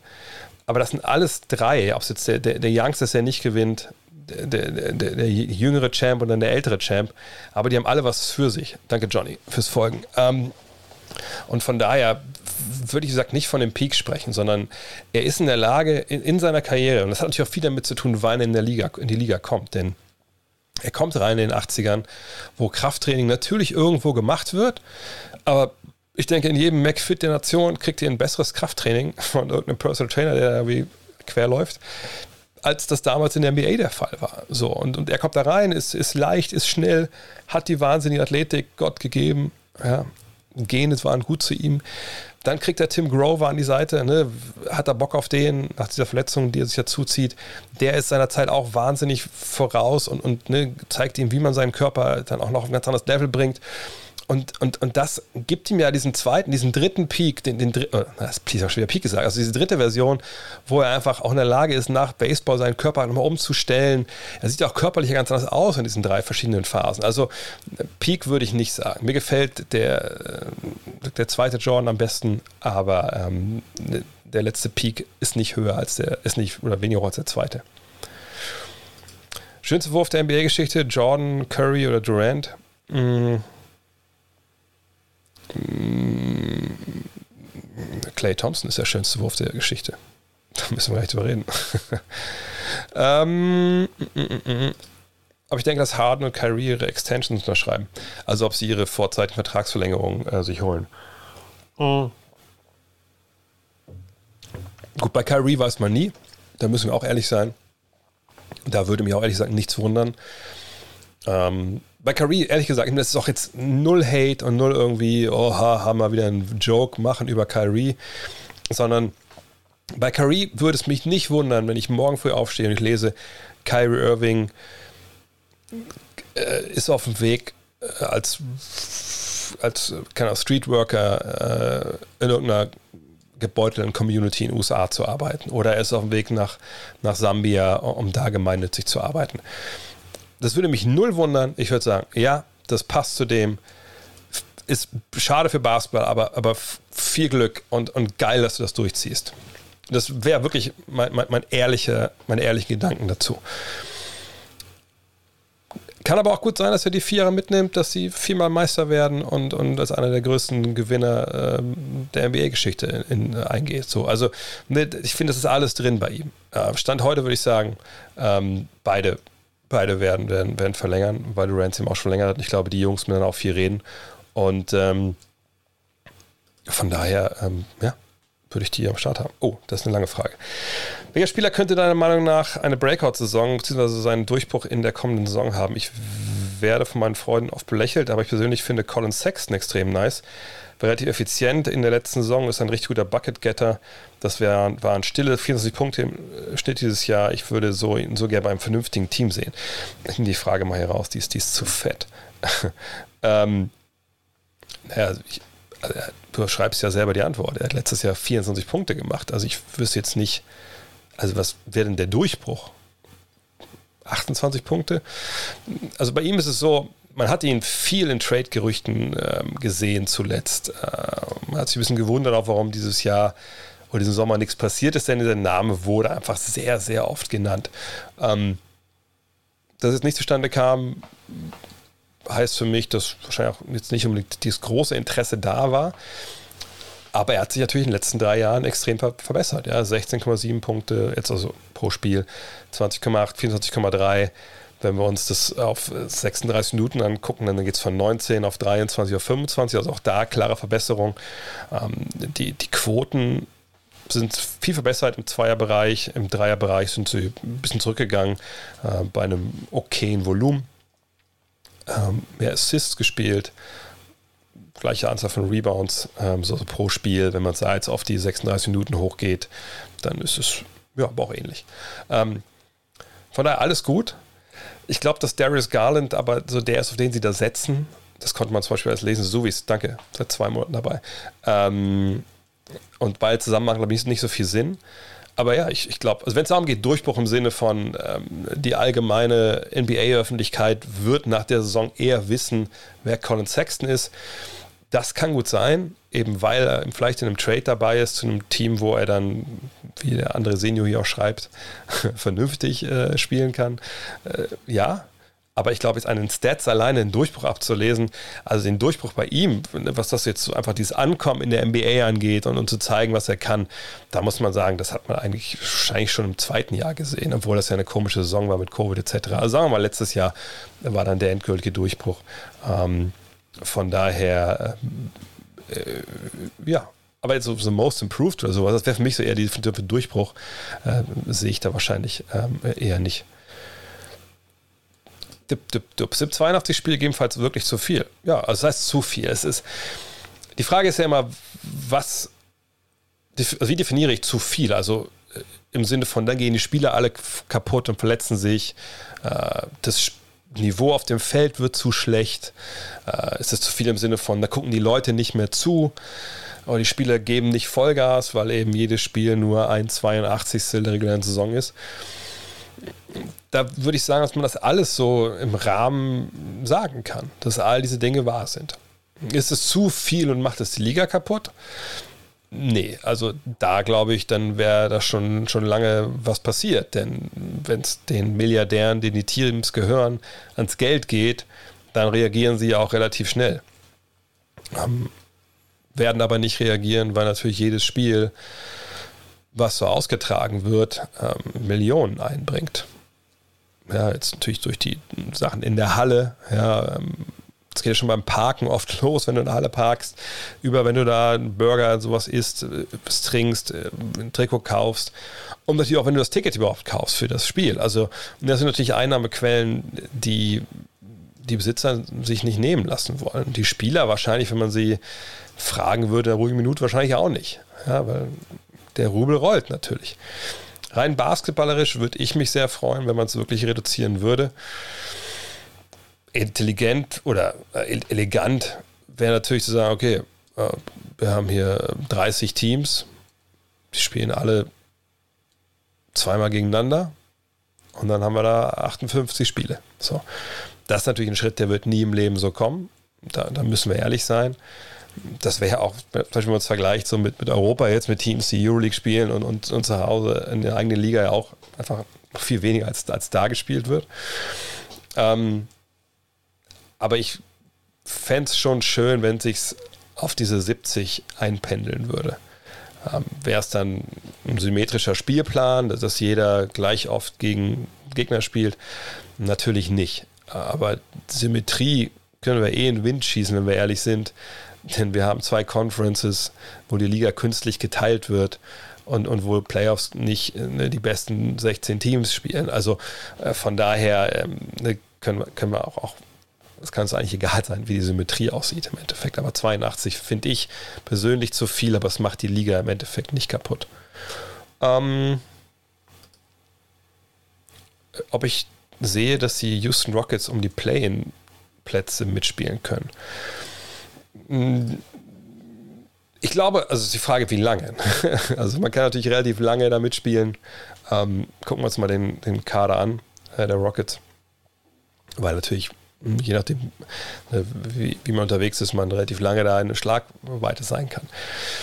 Wenn wir davon ausgehen, dass John Wall startet, ähm, wahrscheinlich ein Jalen Green, jetzt wo er äh, gedraftet wurde, dann, dann auf der 2 spielt, auf der 3 dann, keine Ahnung, Kevin Porter wahrscheinlich, dann Christian Wood und wen haben wir denn noch?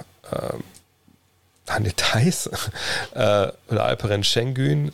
Äh, ich ich, ich glaube es nicht. Ich glaube es ehrlich gesagt nicht. Also ich glaube, das ist ein full-blown Rebuild gerade, der, der, der in Houston passiert. Ich bin mir relativ sicher, dass die Namen John Wall, Eric Gordon sich in vielen, vielen Trade-Gerüchten wiedergefunden haben, in den letzten, äh nicht Gerüchten, also in vielen Trade-Konversationen wiedergefunden haben wenn, wenn General Manager miteinander telefoniert haben. Und ähm, das, äh, wer immer da jetzt auch in der ersten fünf sonst spielt, also dass, dass die beiden zu haben sind. Das seht ihr auch hier Wall, ähm, der kriegt 44 Millionen dieses Jahr. Das, also auch wenn das jetzt eine schöne Comeback-Story von ihm war, das, das, das, ist natürlich viel zu viel und 47 Millionen nächstes Jahr.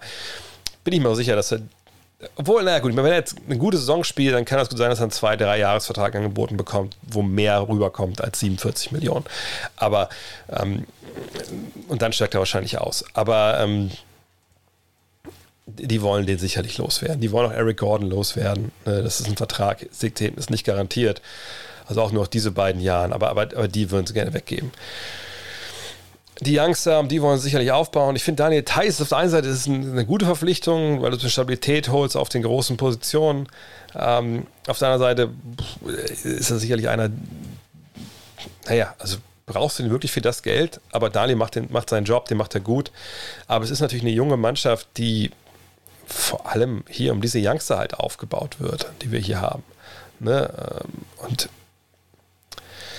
und natürlich auch Green. Also, nein, also das, die Truppe ist für mich einfach zu jung, dass die jetzt wirklich am Ende ernsthaft darum mitspielen kann, da in die Playoffs einzuziehen. Das würde ich mich sehr wundern, weil der Westen eigentlich, auch wenn der Westen jetzt nicht an der Spitze super stark ist, würde mich wundern, wenn, wenn die, können sie da Spaß mal machen. Also, ne, schauen wir uns mal an, welche Teams sehen wir im Westen, das mache ich ja momentan immer ganz gerne in diesen Streams, welche Teams sehen wir denn klar vor äh, den Rockets?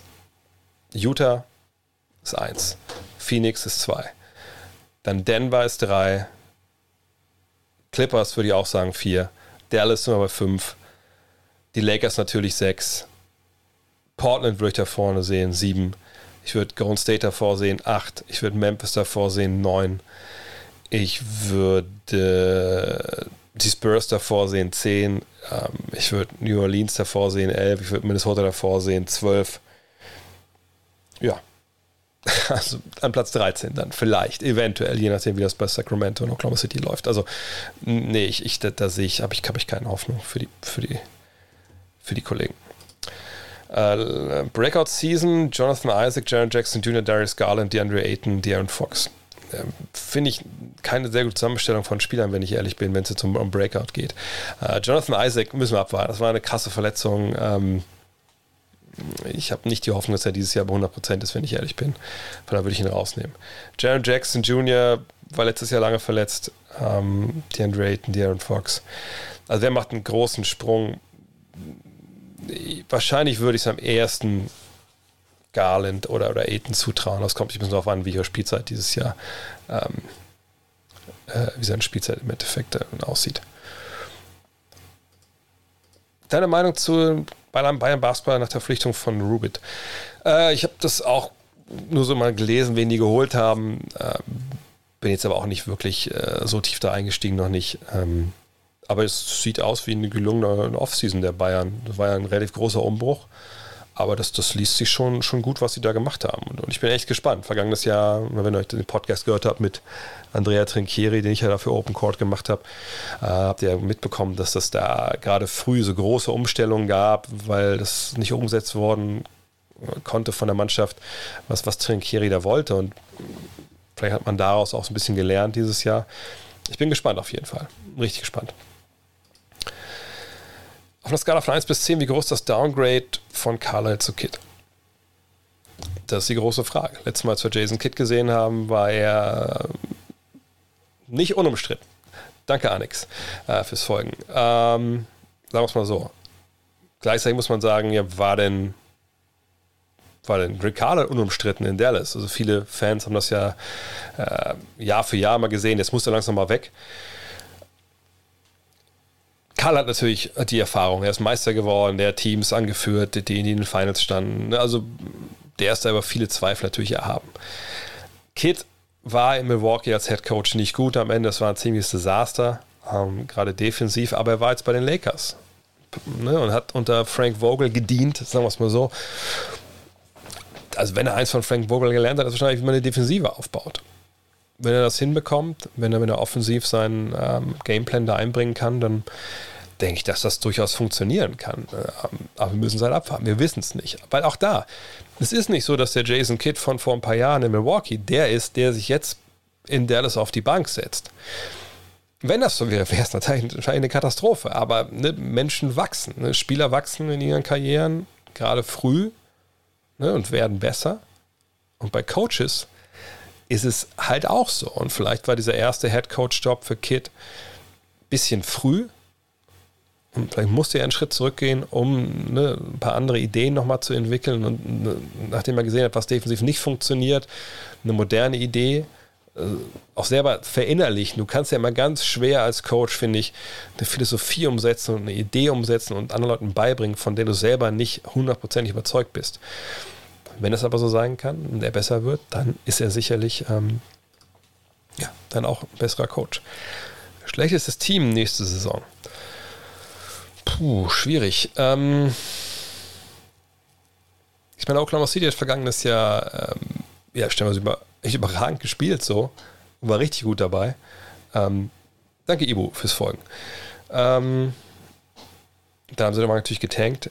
Ähm, ich würde wahrscheinlich sagen Detroit. Ich, ich glaube, das, das ist immer noch so, so nah am Anfang und da fehlen noch so ein bisschen, äh, fehlt mir ein bisschen die Fantasie, dass die das besser machen, viel besser machen. Du willst eine Championship gewinnen. Wen nimmst du? Nash oder Kid, Hakim oder Garnett, Bird oder Magic, Carter oder T-Mac? Wahrscheinlich Kid, weil er einfach eine Defensiv mehr anbietet und mit den anderen Jungs. Also, also sind ja alle einem Team wahrscheinlich nicht, ne? Also, aber ich denke mit Kid, ähm, als Kid, der, der auch ein bisschen werfen kann, würde ich dann eher vorziehen. Hakim oder Garnett? Ähm, Hakim, Hakim ist einer der besten Center aller Zeiten, vielleicht der zweitbeste. Und Garnett war richtig gut, keine Frage, aber das ist, glaube ich, Hakim ist auch eine halbe Stufe drüber. drüber. Bird Magic, ähm, da kann man nichts falsch machen, aber ich würde wahrscheinlich Bird nehmen, weil er einen Dreier trifft. Das ist heute, ich rede von heutzutage, heute Meister werden will. Äh, ist ein wichtiger Carter oder T-Mac. Ähm, wahrscheinlich Carter, weil Carter einfach auch seine, seiner Karriere mehr gemacht hat. Äh, Im Pod mit Dean meintest du, dass unter anderem Denver größere Chance auf einen Trade für Beal hätte als Boston, obwohl Tatum und Beal ja Freunde sind, seit Kindergarten sind. Wahrscheinlich hältst du einen Wechsel als Free Agent notfalls als seinen Trade nach Boston, sollte Beal seine Option nächstes Jahr nicht ziehen. Mm, seine Trades ist natürlich, äh, da ist natürlich immer eine Menge möglich. Ähm, allerdings ist ein bisschen immer die Frage, also wie man den hinbekriegt, den Sign and Trade. Ähm, wenn wir uns Washington mal anschauen, dann sehen wir, Bradley Beal hat noch Vertrag diese Saison, dann kann er aufsteigen. So heißt die 37 Millionen für 22, 23 mit an Sicherheit grenzender Wahrscheinlichkeit werden die nicht ausbezahlt, sondern der wird 2021, 2022 Free Agent. So. Jetzt gehen wir davon aus, der verdient dann, was weiß ich, sagen wir mal 40 Millionen, wo sind wir da? Sagen wir 40, einfach nur so eine runde Zahl zu haben dass es da losgeht, weil es wird ein Maximalvertrag sein, da müssen wir uns jetzt hier nicht äh, irgendwie anstellen. Das, der ist das ja auch wert und so. Vielleicht sollte ich mal die Frage rausnehmen, sonst kann das hier keiner sehen. Ähm, ich wollte die Frage rausnehmen. Jetzt ist die Frage raus.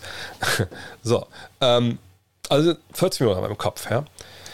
So, dann sehen wir nächstes Jahr, ähm, sehen wir hier die Zahlen ne, von den Gehältern, die rausgehauen werden von, von den Celtics. Ich sehe, das ist hier bei Josh Richardson lila, weil das noch eine Schätzung ist. Der hat ja nochmal verlängert jetzt. Ähm, so, 40 Millionen bis oben ungefähr muss es ja gleich, äh, gleicher Wert sein. So, natürlich, wenn du ein Sign and Trade machst, ist es nicht so, dass du als, als, ähm, als Boston, äh, als Washington Wizards da einen großen Gegenwert fordern kannst. Danke, Kück, fürs Folgen. Denn ne, der Spieler will dahin, ne, ne, die ihm das Geld nicht, um ihn zu signen klar hilfst du denen, aber du und du willst ihn auch nicht also ohne Gegenleistung verlieren, aber du weißt ja, die kriegen den auch nicht so. Also von daher, ne, du kannst, du kannst da jetzt nicht großartig viel fordern. Also seine Trades sind in der Regel jetzt nicht äh, das absolut äh, geile Ding für dich. Es sei denn, es ist ein Riesenmarkt da äh, und Teams überbieten sich, aber das, das muss man mal abwarten. In dem Fall könnte es vielleicht sogar so sein. Aber wie gesagt, wenn du Jalen Brown gegen Bradley Beal tradest, dann hast du eigentlich nichts gewonnen als Boston Celtics. Also das willst du wahrscheinlich nicht machen. Marcus Smart und Josh Richardson zusammen, ja, okay, könnte ich mir irgendwie vorstellen. Ähm, wenn das dann passt mit den, mit den Gehältern, das kriegt man irgendwie schon hin. Da hat man noch, noch kleinere Deals, die man reinpacken kann. Äh, von daher, es gibt da sicherlich einen Weg ich weiß nicht hier, das ist eine interessante Frage natürlich. Danke, Jack, ähm, fürs Folgen. Diese 26,5 Millionen für Horford, die ihr hier seht, die sind nicht garantiert. Und ich bin mir jetzt nicht ganz sicher, das ist in einem so einem Bereich in dem CBA, das muss ich auch selber nachlesen. Ich weiß nicht, wann bei ihm der Deadline ist, wann man das garantieren muss äh, oder wann, wann man ihn cutten muss. Wenn man natürlich traden kann äh, und das Team tradet eben für ihn, also sagen wir jetzt, ne, die, die Wizards kriegen ihn und können ihn aber direkt entlassen und der kostet die kein Geld oder kostet die die zwei, drei Millionen, die da garantiert sind von diesem Deal, dann ist es natürlich noch ein Fund, das man mit reinwerfen kann. Also Möglichkeiten gibt es auf jeden Fall. Die Frage ist halt auch, ob das jetzt so ein starker Magnet ist, dass er Jason Tatum schon so lange kennt. Ähm, äh, ich, ich, denke, wie gesagt, wenn es um wirklich um Trade geht, dann, dann sehe ich nach wie vor ähm, Denver einfach ganz weit vorne. Mmh. Könnten die Mavs Markan per Trade Exception bekommen und Dragic für Paul und Corley Stein. Äh, äh, also Paul, ich glaube, wenn ich mich richtig erinnere, geht es sogar einfach für Paul straight up. Das können wir kurz nochmal uns anschauen. Gleich suche ich mal kurz hier raus. Wo sind denn die Mavs da? Gucken wir uns mal an. Wie gesagt, TradeNBA.com, da kann man das ganz gut immer alles sehen. So, wir haben Dragic hier und Dragic hat ja auch schon selber schon gesagt, ja, so richtig, also nichts gegen Toronto, aber das ist jetzt nicht so mein Plan, hier in Toronto ein Rebuild mitzumachen. Ähm, und hier kann man auf Try Trade gehen, dann kann man sehen, ob es funktioniert. Und ihr seht, es funktioniert, aber ne, es ist recently traded, das seht ihr hier. Ähm, das heißt, er, obwohl, also er kann schon getradet werden jetzt, aber nur alleine, aber es wäre in dem Fall auch egal. Das könnte funktionieren. So. Ich finde es auch ein Deal, der irgendwie Sinn macht. Ne? Die Frage ist halt, muss man noch an Paul irgendwas dranhängen, Draftpick oder so? Weiß ich jetzt nicht, äh, aber ein Big Man aus Kanada für, für die Raptors, das ist schon, das ist schon relativ sinnvoll. So. Ähm, der andere Deal, der jetzt hier steht, vielleicht soll ich auch nochmal hier die Frage rausnehmen, damit man das auch besser sehen kann. So. Der andere Deal, der jetzt hier genannt wurde, war Markan. Aber das können wir auch so schon beantworten. Ähm, Nee, also Sign and Trade für eine Trade Exception äh, muss ich so überlegen. Äh, haben sie noch mit Trade Exception? Ich gucke mal kurz die Mavs. Äh, under Texan Free Agent. Ähm, Trade Exception, da sehe ich es doch. Nee, also das dürfte nur funktionieren. Ich gucke mal, ob das funktioniert. Warte mal, ob die das auch hier drin haben mit, mit Sign and Trades. Und zwar, wenn wir sagen, Laurie Markkanen zu den Mavericks für die Trade Exception. Äh, wahrscheinlich kann ich einfach direkt hier auf Try gehen. Failed. Äh, also, sie haben no suitable Trade Player Exception. Okay. Das ist aber auch ein Cap-Hold, der jetzt hier drin steht für 20 Millionen. Ähm, äh, ich, ich also wahrscheinlich müsste das ein Silent Trade sein, wo er um die 10 Millionen verdient, aber legt mich nicht drauf fest, weil das, ist auch so, das sind so diese Winkelzüge. Ähm, ich ich, ich glaube nicht, dass das funktioniert, ehrlich gesagt. Aber Paul für, für Dragic, und ich glaube, den Deal werden wir sehen. Ich bin mir sicher, dass wir äh, den Deal sehen werden.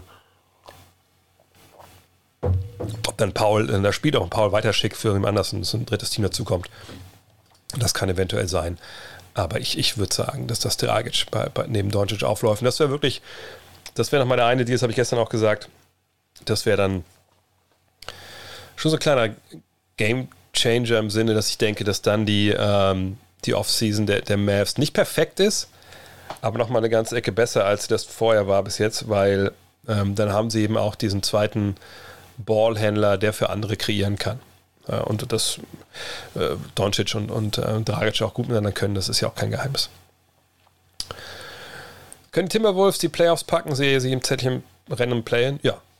Also bei dem muss man nur noch schauen, habe ich auch schon ein paar Mal hier gesagt, äh, wie, wie spielen sie jetzt zusammen Basketball? Ne, sie haben vergangenes Jahr Verletzungen alle gehabt, haben sich selten selber alle zugleich auf dem Platz gesehen. Also ne, Russell war mal verletzt, war Towns draußen. Äh, Edwards war zwar immer mit dabei, ähm, äh, Beasley, also haben Beverly dazu und Torian Prince, ich denke, ganz gut passen. Ja, ich denke, das ist ein Team, was wirklich challengen kann. Also Play-in-Term vielleicht sogar Platz 8. Aber ähm, sicherlich kein Lock für die Postseason. Was sind deine Erwartungen für nächste Saison? Dark Horse, Lottery Team, Contender etc. Ist vielleicht ein bisschen früh, das alles jetzt so festzuzurren, wenn wir uns mal.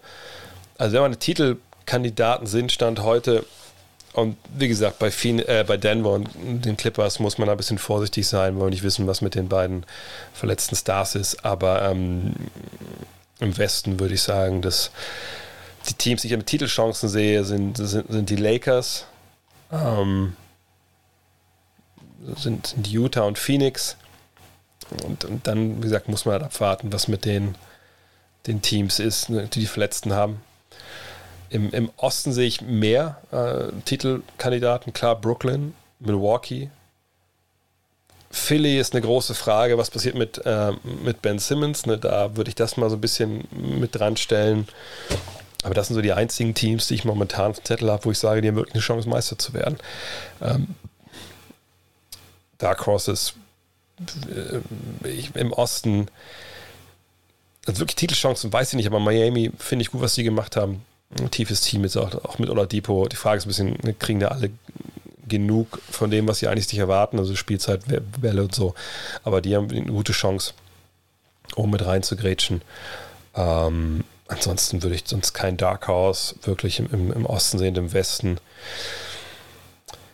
Äh, Im Westen lande ich wahrscheinlich bei der Troika Clippers. Äh, naja, also Clippers Denver nehme ich mal mit raus, aber weil Verletzungen wissen wir nicht. Äh, da würde ich am ehesten Dallas und Golden State sehen. Ähm, aber da sehe ich auch beide eigentlich auf dem Niveau, dass sie Meister werden können. Ähm, mm, mm, mm, meine Pelicans kriegen mit die schlechtesten Noten bei den Off-Season Grades. Siehst du das ähnlich? Sehe Valanciunas schon als Upgrade zu Adams und Bledsoe war letztes Jahr katastrophal. Lonzo verstehe ich nicht ganz, aber war in meiner Meinung auch Mr. Inconsistent. Ähm, ja, ich fand es problematisch, dass man halt Ball wirklich ohne obwohl Quatsch, es gab ja, es gab ja einen Silent Trade, sorry. Äh, hat ja Silent Trade bekommen, ne, äh, war ein relativ großer Deal auch. Dass man jetzt den nicht haben wollte, rein vom Gefühl verstehe ich es nicht, weil sage ich mir, okay, wenn du halt eine Youngster hast, auf die du zu mehr setzt, okay, ne, und du auch kostenkontrolliert arbeiten willst die nächsten Jahre, dann verstehe ich das schon irgendwo. Aber es ist halt keine Offseason gewesen, wo die sie großartig verbessert haben, glaube ich. Ähm, ich gleichzeitig Genau wie äh, der Bristex das auch schreibt. Also ich finde, Valanciunas passt schon ein bisschen besser. Ja, auch weil er jemand ist, der dann auch ab und zu mal werfen kann. Das war bei Adams ja nicht der Fall. Gleichzeitig wird es natürlich Spiele geben, wo man ihn nicht aufs Feld schicken kann. Aber das ist, ist dann auch okay. Ähm, ne, das, das passt schon. Mhm. Allerdings, wenn man sagt, er nimmt Dreier, ja gut, aber jetzt eigentlich auch nur so einen pro Spiel. Das ist auch jetzt nicht das, was, was sich da wirklich viel besser macht. Aber so ein paar Sachen verstehe ich halt nicht. Also Devonta Graham, ich weiß nicht, ob der das Geld wert ist über die Jahre, äh, ob der dich wirklich besser macht. Ähm, Garrett Temple ist stimmt, ist okay, ist solide. Ähm, und sonst hast du viele Youngster im Team. Du hast Schatoranski, Schatoranski natürlich, der ähm, ne, dir Stabilität gibt, Playmaking. Ich, ich finde es schwierig. Ich, ich, ich bin gespannt, wie es funktioniert. Sie haben auch die neuen Trainer. Ähm, unter Van Gunny war das eine Katastrophe. Ähm, ich, ich bin gespannt. Ich kann es ehrlich gesagt nicht wirklich greifen, wenn, wenn ich ehrlich bin, wie, wie diese Offseason war. Ähm, Playoffs denke ich eher nein. Aber sind wir auch mal ehrlich. Ähm, in New Orleans dreht sich alles um Zion Williamson und dann um Brandon Ingram. Die beiden müssen zusammen funktionieren. Der ganze Rest muss denen zuarbeiten. Äh, die müssen für die werfen, die müssen Spacing schaffen. Ähm, und, und Zion ist natürlich ein bisschen in der Pflicht jetzt. Und da müssen wir mal abwarten. Aber das ist auf jeden Fall eine Mannschaft, die sicherlich sich, sich mehr, ähm, mehr erwartet hatte. Oder die Fans haben sich mehr erwartet, sage ich mal. Viel mehr war, glaube ich, einfach auch nicht drin. Wenn ich ein junger, aufstrebender Superstar wäre und dir ein Team in der NBA aussuchen könnte, äh, wo würde ich hingehen, um eine Dynastie um dich herum aufzubauen? Hm schwierig. Ne, natürlich würde ich zu, nicht zu einem kleinen Markt gehen, also auch zum Beispiel nicht, nicht nach San Antonio. Oh. So sehr ich die Arbeit da schätze äh, von Management und Trainer. Ähm, aber zum einen, als junger Spieler würde ich ja davon rechnen, dass Greg Popovich irgendwann in Rente geht, relativ bald, und dann, dann bin ich da alleine. Ist alleine, aber dann habe ich, ne, ist Pop ja nicht mehr da. Ähm, ich glaube, dass ich Wahrscheinlich. Ähm, wo würde ich hingehen? Also, ich würde sagen, alle Teams sind, sind, leer. Also, es fängt alles von vorne an. Quasi wie so eine Fantasy Draft. Sorry. Ähm, ich glaube, ich würde zu den Lakers gehen. Das ist schon das Team, was am meisten äh, Strahlkraft hat. Die Leute wollen da spielen, die wollen da leben. Ähm, da hast du die, die besten Chancen, denke ich mal. Meinung zu Houston, ja gerade schon habe ich angerissen. Junge Truppe, die werden viel Jugendforsch machen. Danke, Ben Hope, äh, fürs Abo. Ähm, äh, den gehört die Zukunft bestimmt zu einem großen Teil, aber das ist jetzt so eine weirde Übergangsphase. Ähm, Finde ich schon skizziert. Ähm, mm, mm, mm, mm, oh, der zweite Mod ist auch da. Hi, Markus. Also schon ein bisschen länger her, aber ich sehe jetzt erst ist im Chat, dass er da ist. So, was haben wir denn noch hier? Die Portland Trailblazers sind Ass wahrscheinlich und werden nächste Saison nicht unter den Top 8 in der Conference, Conference sein. Unpopular Opinion. Ich weiß nicht, ob das so unpopulär ist. Ich glaube, das ist eine relativ realistische Einschätzung. Lassen wir mal die äh, angeblichen Trade-Gerüchte um, um, ähm, um Damon Lillard, da gibt es ja einfach auch nichts Handfestes, mal außen vor. Sehen wir uns den Kader mal an. Dann haben wir die beiden ne, Guards, Lillard und McCallum. Das sind natürlich die, die, um die sich alles dreht. Man hat ähm, Norman Powell gehalten, seht auch relativ lange für relativ viel Geld. Das war aber auch klar, sonst hätte man ihn ja nicht, nicht ertraden müssen. Seht aber auch, dass das Team hier schon weit im Salary Cap liegt und nächstes Jahr, mh, mm, ja, wahrscheinlich auch. Die Frage ist ein bisschen nächstes Jahr, was passiert mit dem Rest der Mannschaft? Das kann man hier relativ gut sehen. Robert Covington, Yusuf Nurkic, Derek Jones Jr., und Fernie Simons, Ben McLemore, Tony Snell, Cody Zeller. Das sind natürlich drei Jungs in Minimaldeals, kann man nicht vernachlässigen, aber die werden alle nächstes Jahr Free Agent. So. Ähm, wen hält man von denen? Ähm, hält man, sag mal, einen von denen, also Covington zum Beispiel oder Nurkic zu einem halbwegs normalen Tarif, dann liegt man über Salary Cap. So, und dann kann man nur die hier verlängern oder irgendwelche ne, Exception-Spieler holen. Dann ist das schon kein großer Start zu machen, dass man jetzt viel besser wird. Ähm, also Zukunft, äh, mal gucken. Aber jetzt Gegenwart. Ich sag mal so, wenn die alle fit sind, ne, Covington, Nurkic, Jones, dann ist das defensiv sicherlich nicht so schlecht. Dann bis zu 1, 2, 3, 4, 5, 6 tief. Simons müsste langsam mal einen Schritt nach vorne machen, der wirklich auch an beiden Enden des Feldes äh, sichtbar ist. Dann bist du bei 7. Little kann sich einen Schritt machen, 8. McLemore bringt ja die Sachen, die er bringt, genau wie äh, Snell und Zeller. Aber das ist schon eine Truppe, die ist okay. Aber es lasst halt unglaublich viel Schulter, äh, auf den Schultern von Lillard. So. Und du hast im, im Frontcourt einfach auch jetzt nicht den Typen, der, der dir da das Scoring gibt. Vielleicht brauchen wir es heutzutage in NBA auch nicht, aber ich denke schon. Mich würde es nicht wundern, wenn sie die Playoffs verpassen. Aber ich glaube, dass es ein Team ist, das bis zum Ende ja, dabei sein wird, wenn es äh, ums Play-in-Tournament geht. Es sei denn, ob sie was mit Damon Lillard. Dann müssen wir mal äh, abwarten. Was haben wir noch? Wer gefällt dir besser, die Andre Hunter oder Cam Reddish? Ja, die waren ja beide relativ lange verletzt. Ähm, ich sag mal so, Reddish hat in den Playoffs was gezeigt, ja, hat performt, das konnte Hunter nicht, weil er verletzt war. Von daher würde ich ihm momentan den Vorsprung geben, aber ähm, ehrlich gesagt kann ich das gar nicht abschließend beurteilen, weil ich die noch nicht genug gesehen habe. Ähm, dab, dab, dab, dab. Spiele ich Fantasy NBA? Ja, ich habe mit ein paar Jungs so eine, so eine Keeper League seit, glaube ich, schon über zehn Jahren.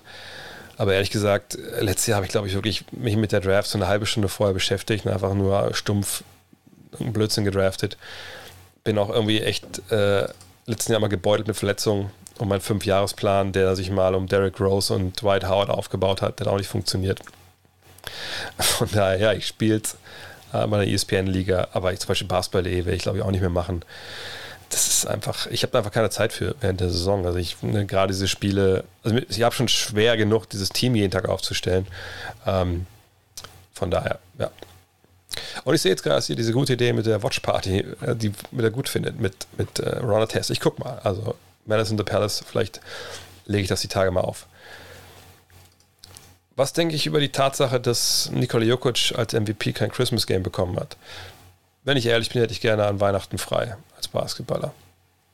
Ähm, jetzt hat er keins bekommen als MVP. Hat aber sicherlich mit der Tatsache zu tun, dass die NBA von von Denver relativ wenig erwartet, ne, weil Jamal Murray fehlen wird und ist auch nicht der größte Markt in den USA. Von daher, also ich kann damit leben und ich denke er eigentlich auch. Er ist ja auch niemand, der sich immer dann so in den Vordergrund drängt, wenn man ehrlich ist. Von daher, das passt schon. Werde ich sogar 22 spielen und streamen? Ist, ist ein Plan, hängt ein bisschen davon ab, wie mein Arbeitspensum ausgeht. Ich muss ja auch noch eigentlich meine letzte Saison zu Ende machen vom letzten Jahr. Äh, ich glaube, dieses Jahr mache ich mal, mache ich mal My Career. Da habe ich Bock drauf. Kommt ja auch schon bald raus. In den nächsten drei Wochen, glaube ich, ist das Release, ne? Josua Kimmich hat wohl seinen Vertrag im FC Bayern selbst ausgehandelt. Siehst du, was auch in der NBA passieren oder passiert sowas etwas sogar zurzeit? Zurzeit weiß ich nicht, aber zum Beispiel Ray Allen, äh, als es damals diese, das neue CBA gab mit den Maximalverträgen. Mhm. Da hat er gesagt, okay, warum brauche ich einen Agenten? ich weiß, was ich kriege. So, ähm, äh, das kann ich auch selber verhandeln. Dann nehme ich nur einen Rechtsanwalt, der das irgendwie den Vertrag sich mal anguckt und dann passt das schon. Also das gab es auf jeden Fall. Ähm, aber ähm, heutzutage ist ja so viel anderes noch mit dran. Also es ist ja nicht nur der Vertrag, den du aushandelst, sondern ne, eine Agentur, je nachdem, was du an die abtreten willst, die machen ja viel mehr noch für dich. Ja, irgendwelche Werbedeals. Dann kommt jetzt M2K. Wenn ihr äh, die My Career spielt, dann wisst ihr ja, was da auch alles ein bisschen mit dranhängt.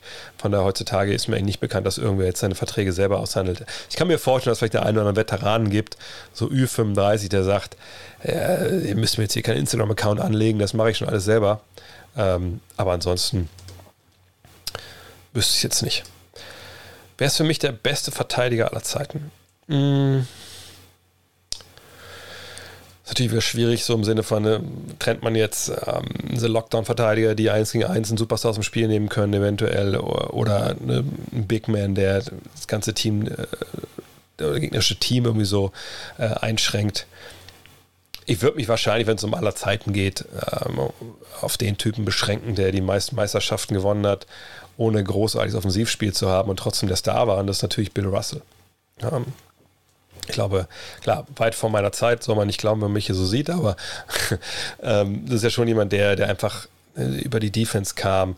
Leider für ihn und Will Chamberlain und auch für Abdi, Abdul Jabbar natürlich ein bisschen schade, dass äh, Blocks erst ab 73, 74, glaube ich, erhoben wurden, offizielle Statistik. Ähm, aber Bill Russell war sicherlich ähm, der größte Verteidiger aller Zeiten. Nicht, dass ich denke, dass der, wenn er heute in die Liga kommen würde, ähm, dass er der beste Verteidiger wäre. Das waren andere Zeiten. Ne? Aber wenn wir schauen, den Einfluss, den er aufs Spiel hatte, defensiv, der war sicherlich in, in seiner Zeit so groß und, und so umfassend, wie es davor und danach nie wieder jemand geschafft hat. Von daher würde, würde ich sagen, ja, das ist der Beste. Ähm, was haben wir noch? Achso, das war gar keine Frage, das war nur was zu. Ja, die Wizards-Jahre von Jordan wurden nochmal dementiert, dass sie auch unterschätzt wurden. Ja, hat er abgeliefert, die Punkte gemacht. Ich habe das damals auch gut, gefallen, äh, gut gefunden. Ähm, aber das ist sicherlich auch jetzt nichts, wo man drüber reden muss, wenn man erstmal um Jordan, um seine, seine Peaks geht. Ähm, mm, mm, mm, was haben wir noch? Ist Rajon Rondo ein Hall of Fame-Kandidat? Ähm, wahrscheinlich, aber wenn ihr mich kennt, ein bisschen länger, dann wisst ihr, dass ich so die Hall of Fame-Aufnahmekriterien A, nicht wirklich verstehe und B, finde ich, die ziemlich verbessert. Also ich würde nicht in die Hall of Fame wählen, aber ich verstehe es, wenn das passiert. Aber ich glaube eigentlich nicht, dass er reinkommt, wenn ich ehrlich bin. Wie ich die Heat einschätze, ob die Meisterschaft möglich ist. Ähm, Meisterschaft ist schwierig. Also ich denke, dass andere Teams da, da sehr, sehr viel haben und äh, ich den, dem Beraten nicht ganz traue, was das angeht in Miami. Aber wenn wir uns da mal den Kader anschauen, dann sehen wir ja, dass das eigentlich von den Namen her, also es ist schon ein Brett, was sie da zusammengeholt haben. Also wenn wir uns überlegen, ja, auf der 1 Lowry, dann äh, wahrscheinlich Doug Robbins auf der 2, Jimmy Butler, ähm, dann müssen wir mal gucken, was ist mit, mit Oladipo, ne? spielt der jetzt dann vielleicht die drei oder die vier. Ähm, du hast beide Bayo natürlich dabei, aber PJ Tucker startet der auf der vier. Das Tyler Hero noch. Also es ist natürlich schon eine tiefe Mannschaft, ähm, aber ich habe da eine Menge Fragezeichen. Also A, was mit Oladipo? Ne, das ist jetzt für ihn ein Jahr, ihr seht das hier, er spielt fürs Minimum. Und da, alle reden darüber, dass dass Dennis Schröder sich verzockt hat, so viel Geld ver verknallt hat. Oladipo hat äh, am allermeisten Geld verloren. Was hat er angeboten gekriegt gehabt? War das nicht sogar 100 Millionen oder so für eine Verlängerung, äh, die er ausgeschlagen hat und jetzt wieder fürs Minimum? Warten wir es mal ab. Er ist schon 29, ne, kann jetzt nach all den Verletzungen nochmal richtig zurückkommen. Da wird eine Menge von abhängen. Aber sagen wir mal, in der perfekten Welt ne, haben wir Lowry auf der 1 oder Depot auf der 2. Du hast ähm, wahrscheinlich dann äh, einen Robinson, einen Butler und einen Adebayo. Das ist eine geile erste Fünf. Und dann hast du Tucker, Hero, ähm, Markeith Morris, Dwayne Deadman von der Bank. Struce hat gerade in der Summer League abgeliefert. Okpala, da halten eine Menge Leute viel von. Ich bin mal gespannt. Also, das ist was, was natürlich so Heat Culture, da passt natürlich auch Lowry komplett rein. Da kann man sich vorstellen, dass die überraschen werden. Aber so ein Run wie in der Bubble, ich, ich, ich tue mich ein bisschen schwer. Ich tue mir auch ein bisschen schwer, weil ich denke, dass dieser Truppe so ein bisschen auch so, so diese Athletik auf den kleinen Positionen fehlt, den Speed so ein bisschen. Die können viel wettmachen mit, mit Schleuer und, und, und, und Cleverness und so. Ich, ich bin gespannt. Also ich würde mich nicht wundern, wenn die in den Conference Finals stehen. Auf der anderen Seite müssten sie ja dann, ähm, je nachdem wie die Wettsetzliste ist, vielleicht Brooklyn oder, oder Milwaukee geschlagen haben. Vielleicht gehen sie auch beiden aus dem Weg, keine Ahnung. Äh, aber die beiden sehe ich dann schon, schon, schon klar besser, wenn ich ehrlich bin. Dup, dup, dup, dup, dup. Ähm, welche Spieler wären ohne Verletzung All-Time-Great-Kandidaten gewesen? Grant Hill, Penny Hardaway, Tracy McGray, Derrick Rose, Brandon Roy. Wahrscheinlich alle, wenn wir da schauen, was die. Danke, Keule. Sechs Monate hatte schon dabei. Danke. Ähm, wenn die alle weiter gespielt hätten, wie sie gespielt haben, da gehe ich jetzt mal von aus, dann, dann, dann wären die auf jeden Fall äh, alle All-Time-Greats gewesen. Europäische Spieler haben in den letzten 15 Jahren aufgeholt auf die Amerikaner. Gilt das auch für den europäischen Vereinsbasketball? Ähm, ja, also ich denke, wenn man guckt, das wäre jetzt ja ein Vergleich, wenn wir mal schauen, also Euroleague von 1990 zu jetzt. Und äh, da würde ich mich dann schon arg wundern, wenn irgendwer argumentieren würde, naja, also die, die Teams der 90er waren aber besser als Euroleague-Teams jetzt. Denn das würde ja bedeuten, dass mm, wir uns als, als Basketball-Kontinent zurückentwickelt haben.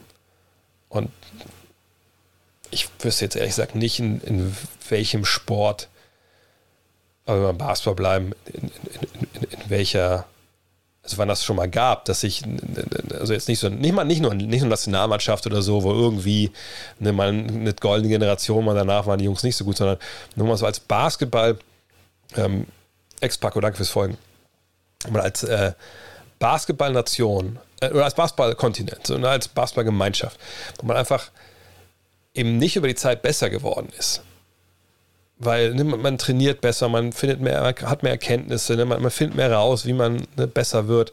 Das, das ist ja eigentlich, das wird ja immer besser. Das ist ja nun mal der, der Weg der Dinge. Fußball 70er bis heute, also ich glaube nicht, dass Gerd Müller heute 50 Tore schießen würde. Wäre sicherlich ein guter Mann, aber ne, von daher, ähm, ja, ich, ich denke, der, der Abstand der Abstand war natürlich riesig groß in den 80er, 90ern und der wird verringert worden sein. Nicht, weil die NBA nicht besser geworden ist. Die sind auch besser geworden, keine Frage. Aber ich, ich denke, der, und das haben wir ja auch gesehen, wir sehen das ja natürlich auch in einem Format, was nicht cool ist, ja, diese, diese, diese Vorbereitungsspiele in Europa, ne, wo Alba damals die Spurs geschlagen hat, wo andere NBA-Teams verloren haben. Das sind natürlich dann Danke, Dirty D, seit drei Monaten dabei. Äh, das sind natürlich Spiele, wo ein Team gerade mal anfängt mit dem Training, das andere Team ist schon seit ein paar Wochen dabei. Das ist natürlich auch ein bisschen unfair, aber da sehen wir, also, aber das hat eben auch nicht mehr gereicht. Ne? In McDonald's Open und so früher, da, da, sind halt die Celtics oder die Suns damals in, in München aber mal durchgerauscht. So. Ähm, und das geht dann oft halt auch nicht mehr. So von daher, natürlich ist der Abstand, äh, der Abstand ist dann, dann kürzer geworden. Kannst du mir erklären, warum Daniel Tyson Rockets gewechselt ist? Ist im Interview mit NBA Overtime hat er ja noch betont, dass er Winning Basketball in Playoffs spielen möchte. Ja, ich kann auch betonen, dass ich äh, immer nur die reine Lehre äh, vertreten will als, als Basketballjournalist und immer nur Basketball machen will. Und wenn ich dann aber kein Angebot bekriege von keine Ahnung, von The Zone äh, kein Angebot kriege, was weiß ich, vom, von einer Tageszeitung über Basketball zu schreiben ähm, und keiner meinen Podcast hört oder ich einen Podcast noch mache, aber irgendwer anders sagt, ey, hier hast du im Monat 20.000 Euro, wenn du für einen Kicker über Fußball schreibst, äh, naja, dann äh, wird es irgendwann schwierig zu rechtfertigen, warum ich denn dann nicht beim Kicker über Fußball schreibe, auch wenn ich das nicht so gut kann, wenn es das Geld dafür gibt. Ich weiß natürlich nicht, was die Angebote für Daniel Theiss waren von anderswo. Dieses Interview mit ihm ähm, Overtime, ich hätte das auch machen können. Es, es gab da so Interviewslots äh, von 2K mit ihm. Ähm, da habe ich aber leider musste ich da leider nach München zu dem Zeitpunkt, als das, als das äh, stattfand. Und aus dem Zug wollte ich es dann nicht machen. Ähm, das war sehr, sehr früh, das war sehr, sehr früh vor der Free Agency. Also ähm, da dachte er sicherlich, ja, ich, das sind meine Ziele. So, aber wenn du ähm, wenn du natürlich dann da sitzt und du hast Angebote auf dem Tisch, ja, du kannst bei uns spielen, wir wollen Winning Basketball spielen, wir haben nicht den Cap Space, aber 5 Millionen im Jahr bist du uns wert, komm vorbei und sagen die Rockets, wir haben eine junge Mannschaft, wir brauchen jemanden, der, der Team-Basketball spielt an beiden Enden des Feldes. Wir brauchen einen, jemanden, der mal einen Dreier trifft, ne, der gut abrollt, der hasselt, der auch kleine Lineups spielen kann. Hier hast du 9 Millionen im Jahr. Ich sag mal so, ich weiß nicht, wie alt ihr alle so seid, aber wenn man dann abends beim Abend mit seiner Frau sitzt und die Frau fragt, der ist ja Free Agency angefangen. Was sind denn für Angebote reingekommen? Und sagst du, ja, ähm, also ich kann Winning Basketball spielen in Stadt A für 5 Millionen. Oder ich kann den Houston Rockets helfen, den nächsten Schritt zu machen für, für 9 Millionen. Also ich weiß nicht, was eure Frauen so drauf sind, oder eure Männer so drauf sind. Da, hätte ich, da muss ich auch schon eine Menge gute Argumente, auch gerade für einen wie Daniel Theiss, der bisher in seiner Karriere ja nicht so viel Geld verdient hat, um dann zu sagen, hey, die 5 Millionen pro Jahr, die brauchen wir ja nicht. So. Zumal es über mehrere Jahre auch geht. Also von daher, ich glaube nicht, dass er Angebote abgeschlagen hat, anderswo, wo er Playoffs hätte spielen können, gewinnen hätte können, die gleich dotiert waren. Und dann muss ich sagen, bei so einer kurzen Karriere, die ein Basketballer hat, äh, und Daniel ist ja auch jemand, der ist jetzt ja nicht 19, also der ist schon ein paar Jahre dabei, der hat für kleines Geld in, in Boston gespielt, hat sich dann hochgeackert ne, auf diesen Status, den er jetzt hat. Und wenn du dann mit 29 diese Chance kriegst, ne, drei Jahre garantiert, Ne, und dann fahren zusammen dann wir 8,3, 8,7, also sind wir da bei 17, äh, 26 Millionen Dollar verdienen, dann machst du das. Und dann sagst du dir, vielleicht kommen wir auch in die Playoffs, vielleicht haben wir Glück. Und wenn nicht, ist auch mal nicht schlecht, schon im Mai Urlaub zu haben. So, von daher, ähm, so würde ich mir das erklären wollen. Verfolgst du die Laufbahn von Sharif O'Neill und Zaire Wade? Nein das, ähm, da, da, da, müsst ihr auch hier auch gar nicht, äh, ich meine, es ist ganz überhaupt negativ. Also das, sowas müsst ihr mir auch gar nicht fragen, was so Highschool-Kids angeht, egal wer die Eltern sind, äh, e, egal was mit denen ist. Es gibt hier schöne Geschichten über, über Highschool-Spieler. Ne? Wenn, ich, wenn ich mir durchlese, dann klar, lesen wir gerne durch, aber ich kümmere mich null auch um Bronny James und, und wie sie alle heißen. Ich kümmere mich da null drum, weil dann würde ich von Hölzchen auf Stöckchen kommen. Ich müsste mich Highschool-Streams angucken im Netz äh, und da habe ich aber nicht die Zeit für. Ja, und es interessiert mich echt auch nicht nur weil die einen bekannten Vater haben. Michael Jordan hatte auch keinen bekannten Vater. Also, ne, wie gesagt, ich, ich verstehe jeden, der da Bock drauf hat und hier ähm, bei Overtimes die Highlights anguckt. Ich finde auch die OTE, äh, die Liga, die die aufgezogen haben, jetzt ein interessantes Projekt, genau wie natürlich G-League Ignite etc. Aber ich, ich danke Cav the Don fürs Folgen. Ähm, ich habe da ehrlich gesagt nicht so den Drang, mich mit denen zu beschäftigen, wenn ich ehrlich bin. Mm, mm, mm. Hm, was haben wir hier noch? Oh, Kuro Junge. Ich, ich, muss mal nach Hamburg kommen. Wir machen das noch klar. Irgendwann, wenn Delta das zulässt, bald. Ähm, die Miami Heat, was halte ich von der Karl-Zusammenstellung für die Heat? Kann das so mit den vielen Dogs funktionieren? Fehlt die Offensive, um nach Titel zu greifen? Die Offensiv, glaube ich, können das schon funktionieren. Ich frage mich so ein bisschen eher, was so von der Bank halt noch kommt. Namen habe ich ja vorhin schon genannt. Äh, und die Dogs, äh, ich sage mal so, es gibt ja diesen schönen alten Spruch, äh, in den USA, if you can't run with the big dogs, stay on the porch. Also mit den großen Hunden nicht durch die Gegend ziehen kannst, dann bleib doch lieber zu Hause auf dem, äh, also Porch ist ja so, das, was die Amerikaner so vorm Haus haben. Bleib doch lieber da liegen, so im, im Eingang. Ja? Und wenn diese Dogs alle zusammenrennen und das gleiche Ziel haben, dann ist es natürlich geil, weil du willst ja The Dogs an deiner Seite haben, die mit dir da einfach, einfach fighten. So von daher, ähm, ja, das äh, ist dann schon, äh, es kann funktionieren. Aber ich finde eher so, dass so die, ne, diese Youngster, Okpala, wie sie alle heißen, Struce, die müssen schon nach vorne machen. Du hast vor Wochen mal gesagt, dass es eine Info für die Five-Abonnenten geben soll. Hab leider gar nichts gehört. Geht mir nicht um die Kohle, aber eine Info wäre schon fair. Ja, eigentlich meines Wissens, das soll in meinem Urlaub passiert sein, ähm, gab es auch eine Info, ich hätte das auch angemerkt, wie gesagt, bei, bei meinen Chefs, dass da langsam was passieren muss, dass Leute ja auch wissen, wie es weitergeht.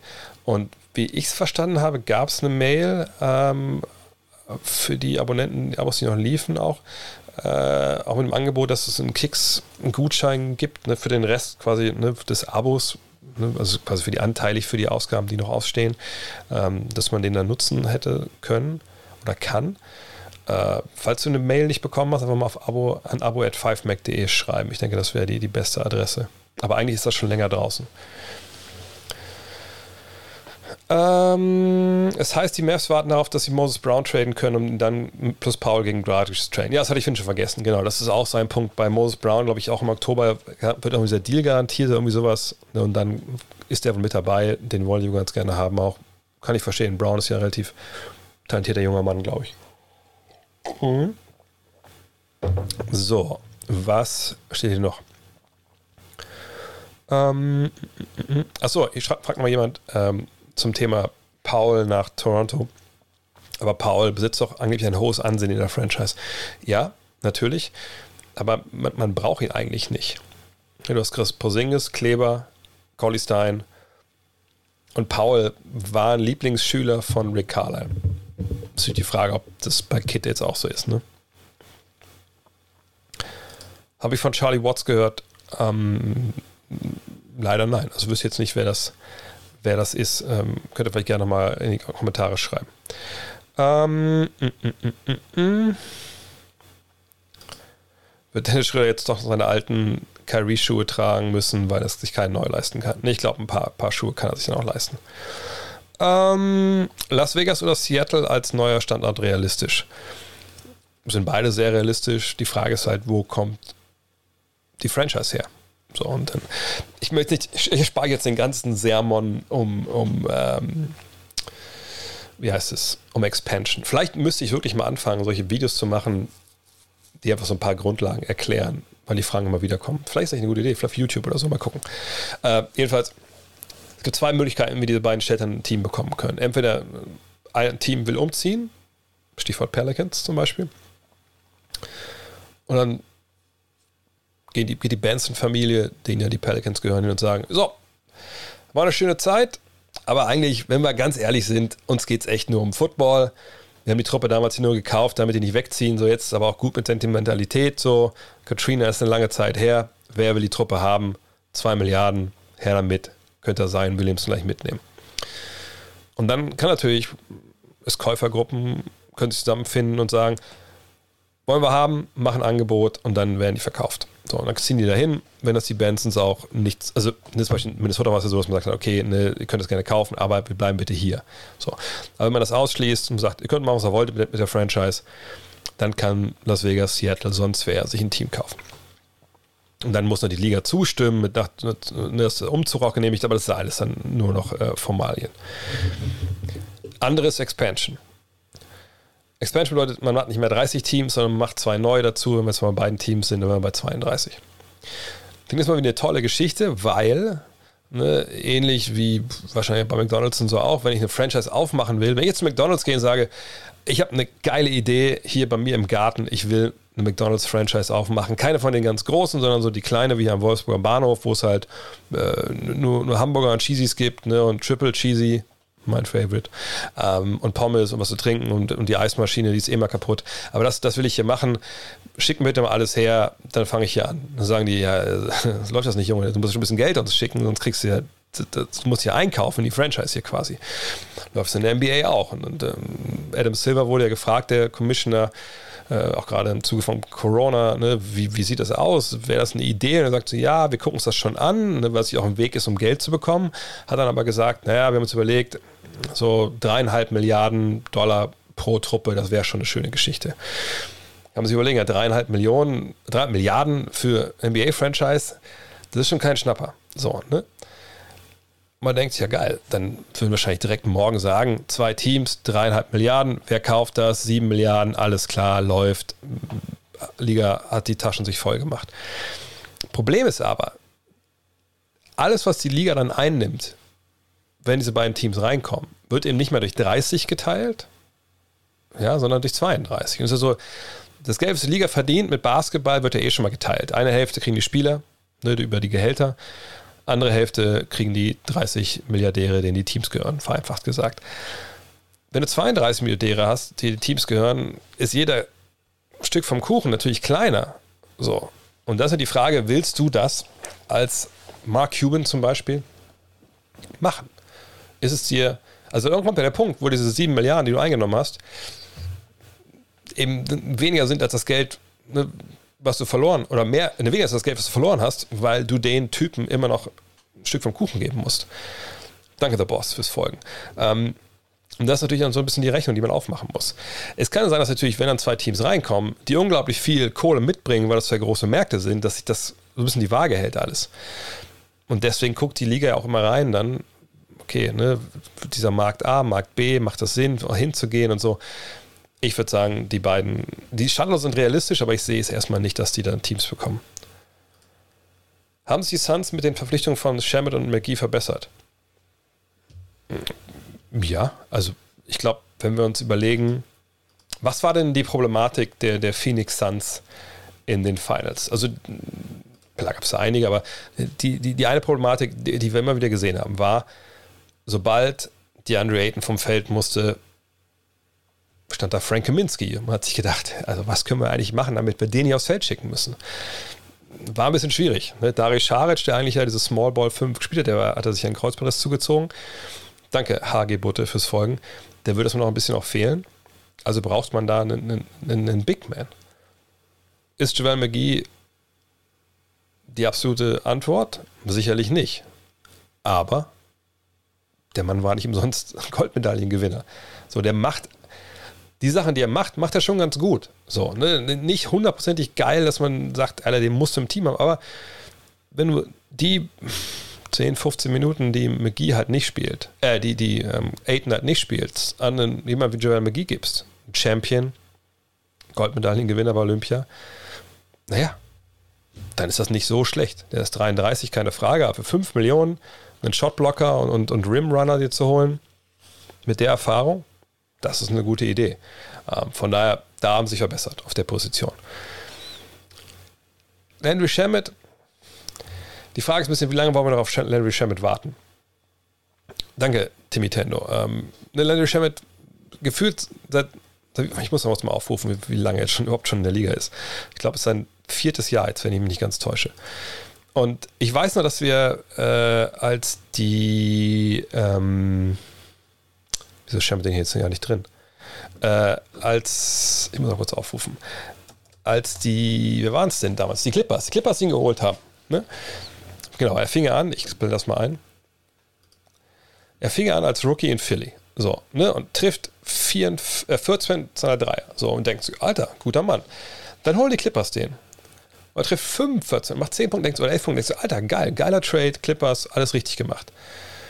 Und dann, klar, sind es immer noch 37,5% seiner Dreier, aber irgendwie, hm, nicht so richtig gut. Dann geht er nach Brooklyn und wieder so. Irgendwie, ja. Ist auch viel verletzt dann auch. Und so richtig geil läuft es halt nicht. Ne? Also auch die Advanced Stats, wenn man sich anschaut, das ist alles so meh. Auch so defensiv ist es meh. Und ich würde mich weigern zu sagen, das ist jetzt die Station, wo er so richtig durchstartet. Auf der anderen Seite naja, ich meine, er ist 24. Er kommt jetzt neben Booker und, ähm, und Paul da rein. Der wird schon ein paar Freiwürfe kriegen.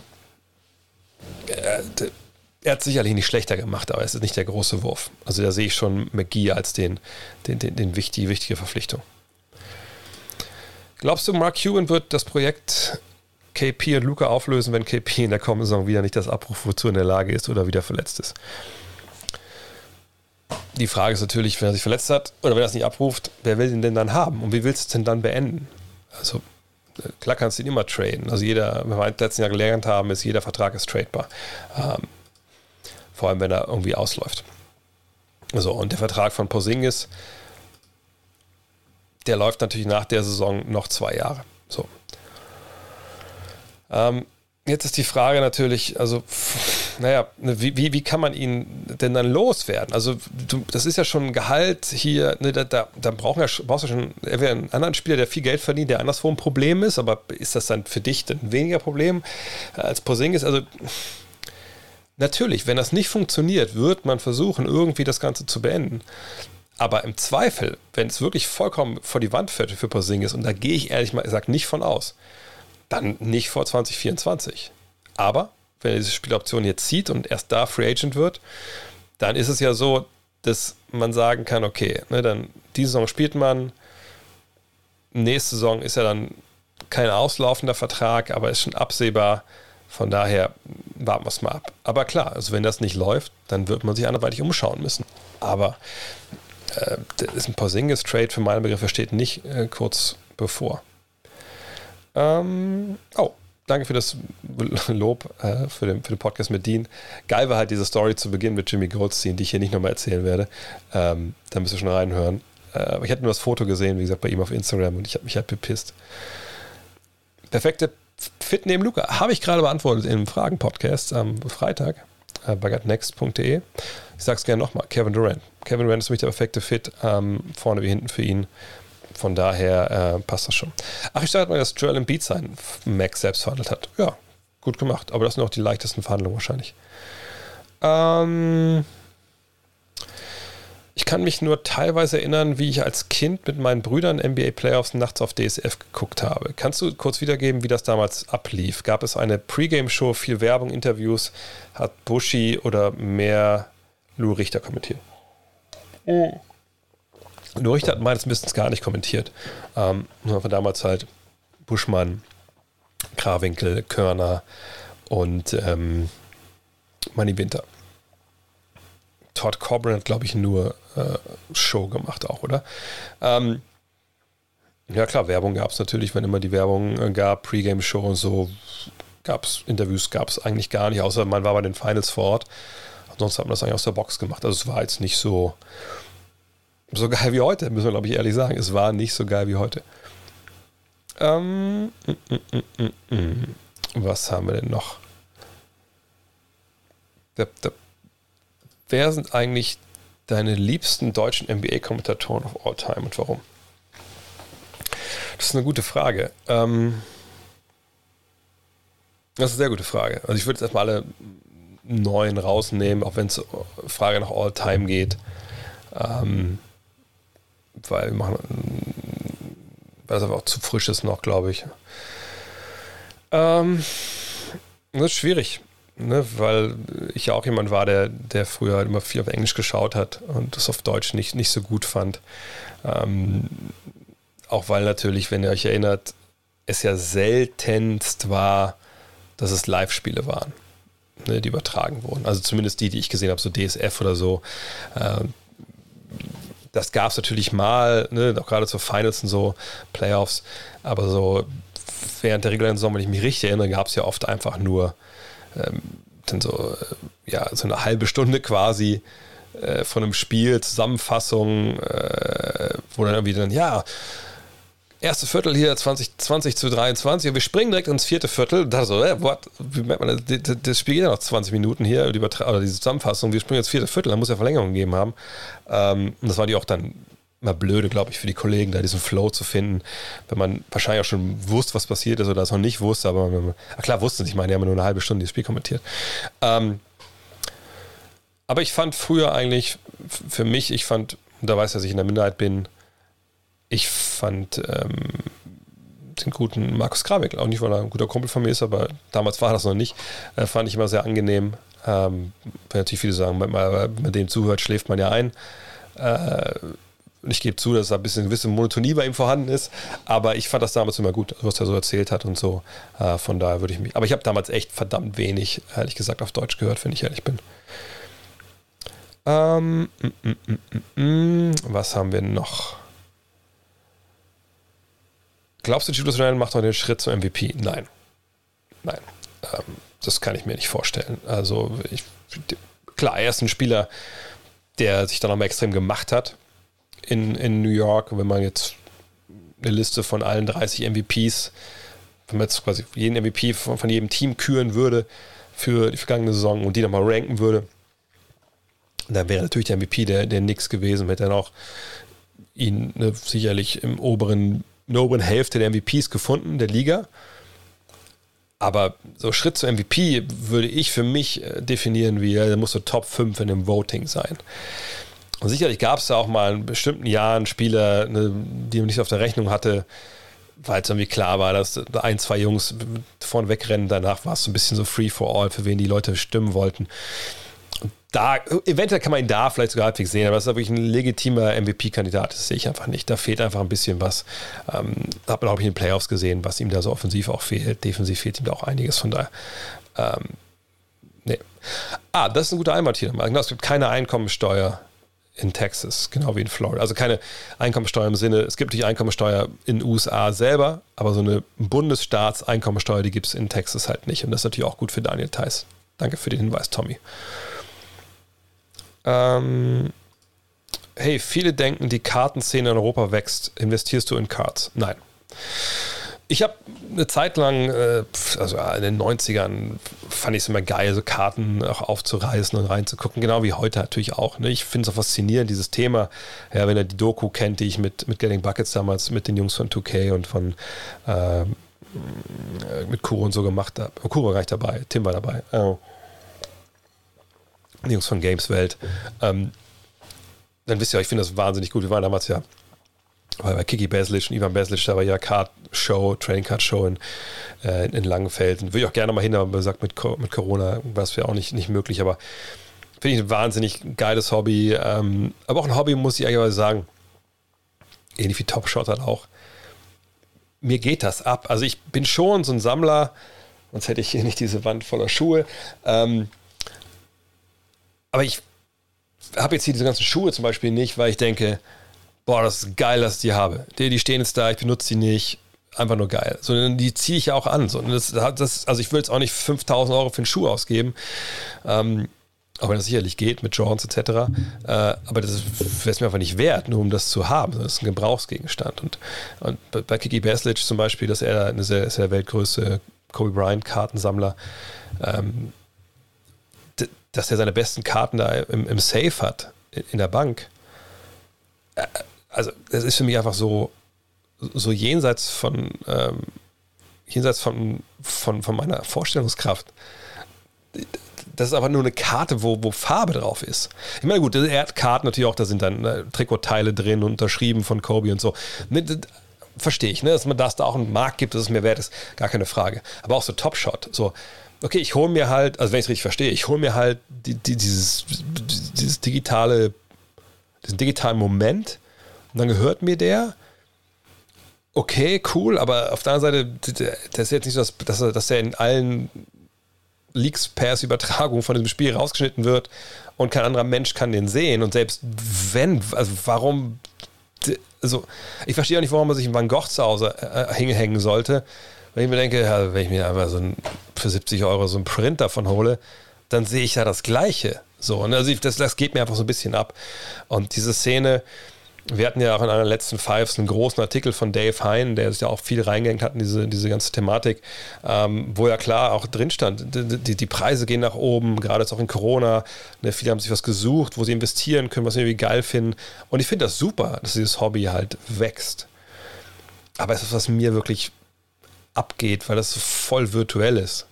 So, ähm, aber wie gesagt, ich, ich feiere, dass das Leute gibt, die auf jeden Fall da, da tierisch Bock drauf haben. Ähm, mm, mm, mm, Was haben wir denn hier noch? So, da stehen wir noch. Also super, dass ihr schön selber diskutiert hier. Das ist natürlich nice. Ich suche jetzt nur gerade die nächste Frage. Oh, ja, der Drummer, äh, der, wie heißt der Charlie Watts, ne? Der Rolling Stones heute verstorben. Ja, fand ich, fand ich krass. Ich habe die Einmeldung auf äh, im Netz gesehen und dachte mir so, okay, also erstmal, der ist schon 80, dann so, wow, wow. Na klar sind die alt so, ne? Aber dann der nächste Lacke war halt so, okay, also wenn man so, so eine Keith Richards, äh, Mick Jagger und, und ihn nebeneinander gesehen hat, dann hat man immer gedacht, okay, das ist der Typ, der, der hat einen Bausparvertrag und die anderen beiden, weiß Gott, was die mit der Kohle gemacht haben und wie viel Party die gemacht haben. Und jetzt ist er der Erste, der stirbt. Ja, gut, ein bisschen makaber jetzt, aber ja, ist natürlich total, ist schade. Das war natürlich eine der Weltbands. Ich habe die hier noch gesehen in Wolfsburg. Ähm, die haben mir damals mal äh, einen Golf quasi seinen Namen gegeben. Voodoo, Voodoo Lounge, glaube ich, damals hieß das Album.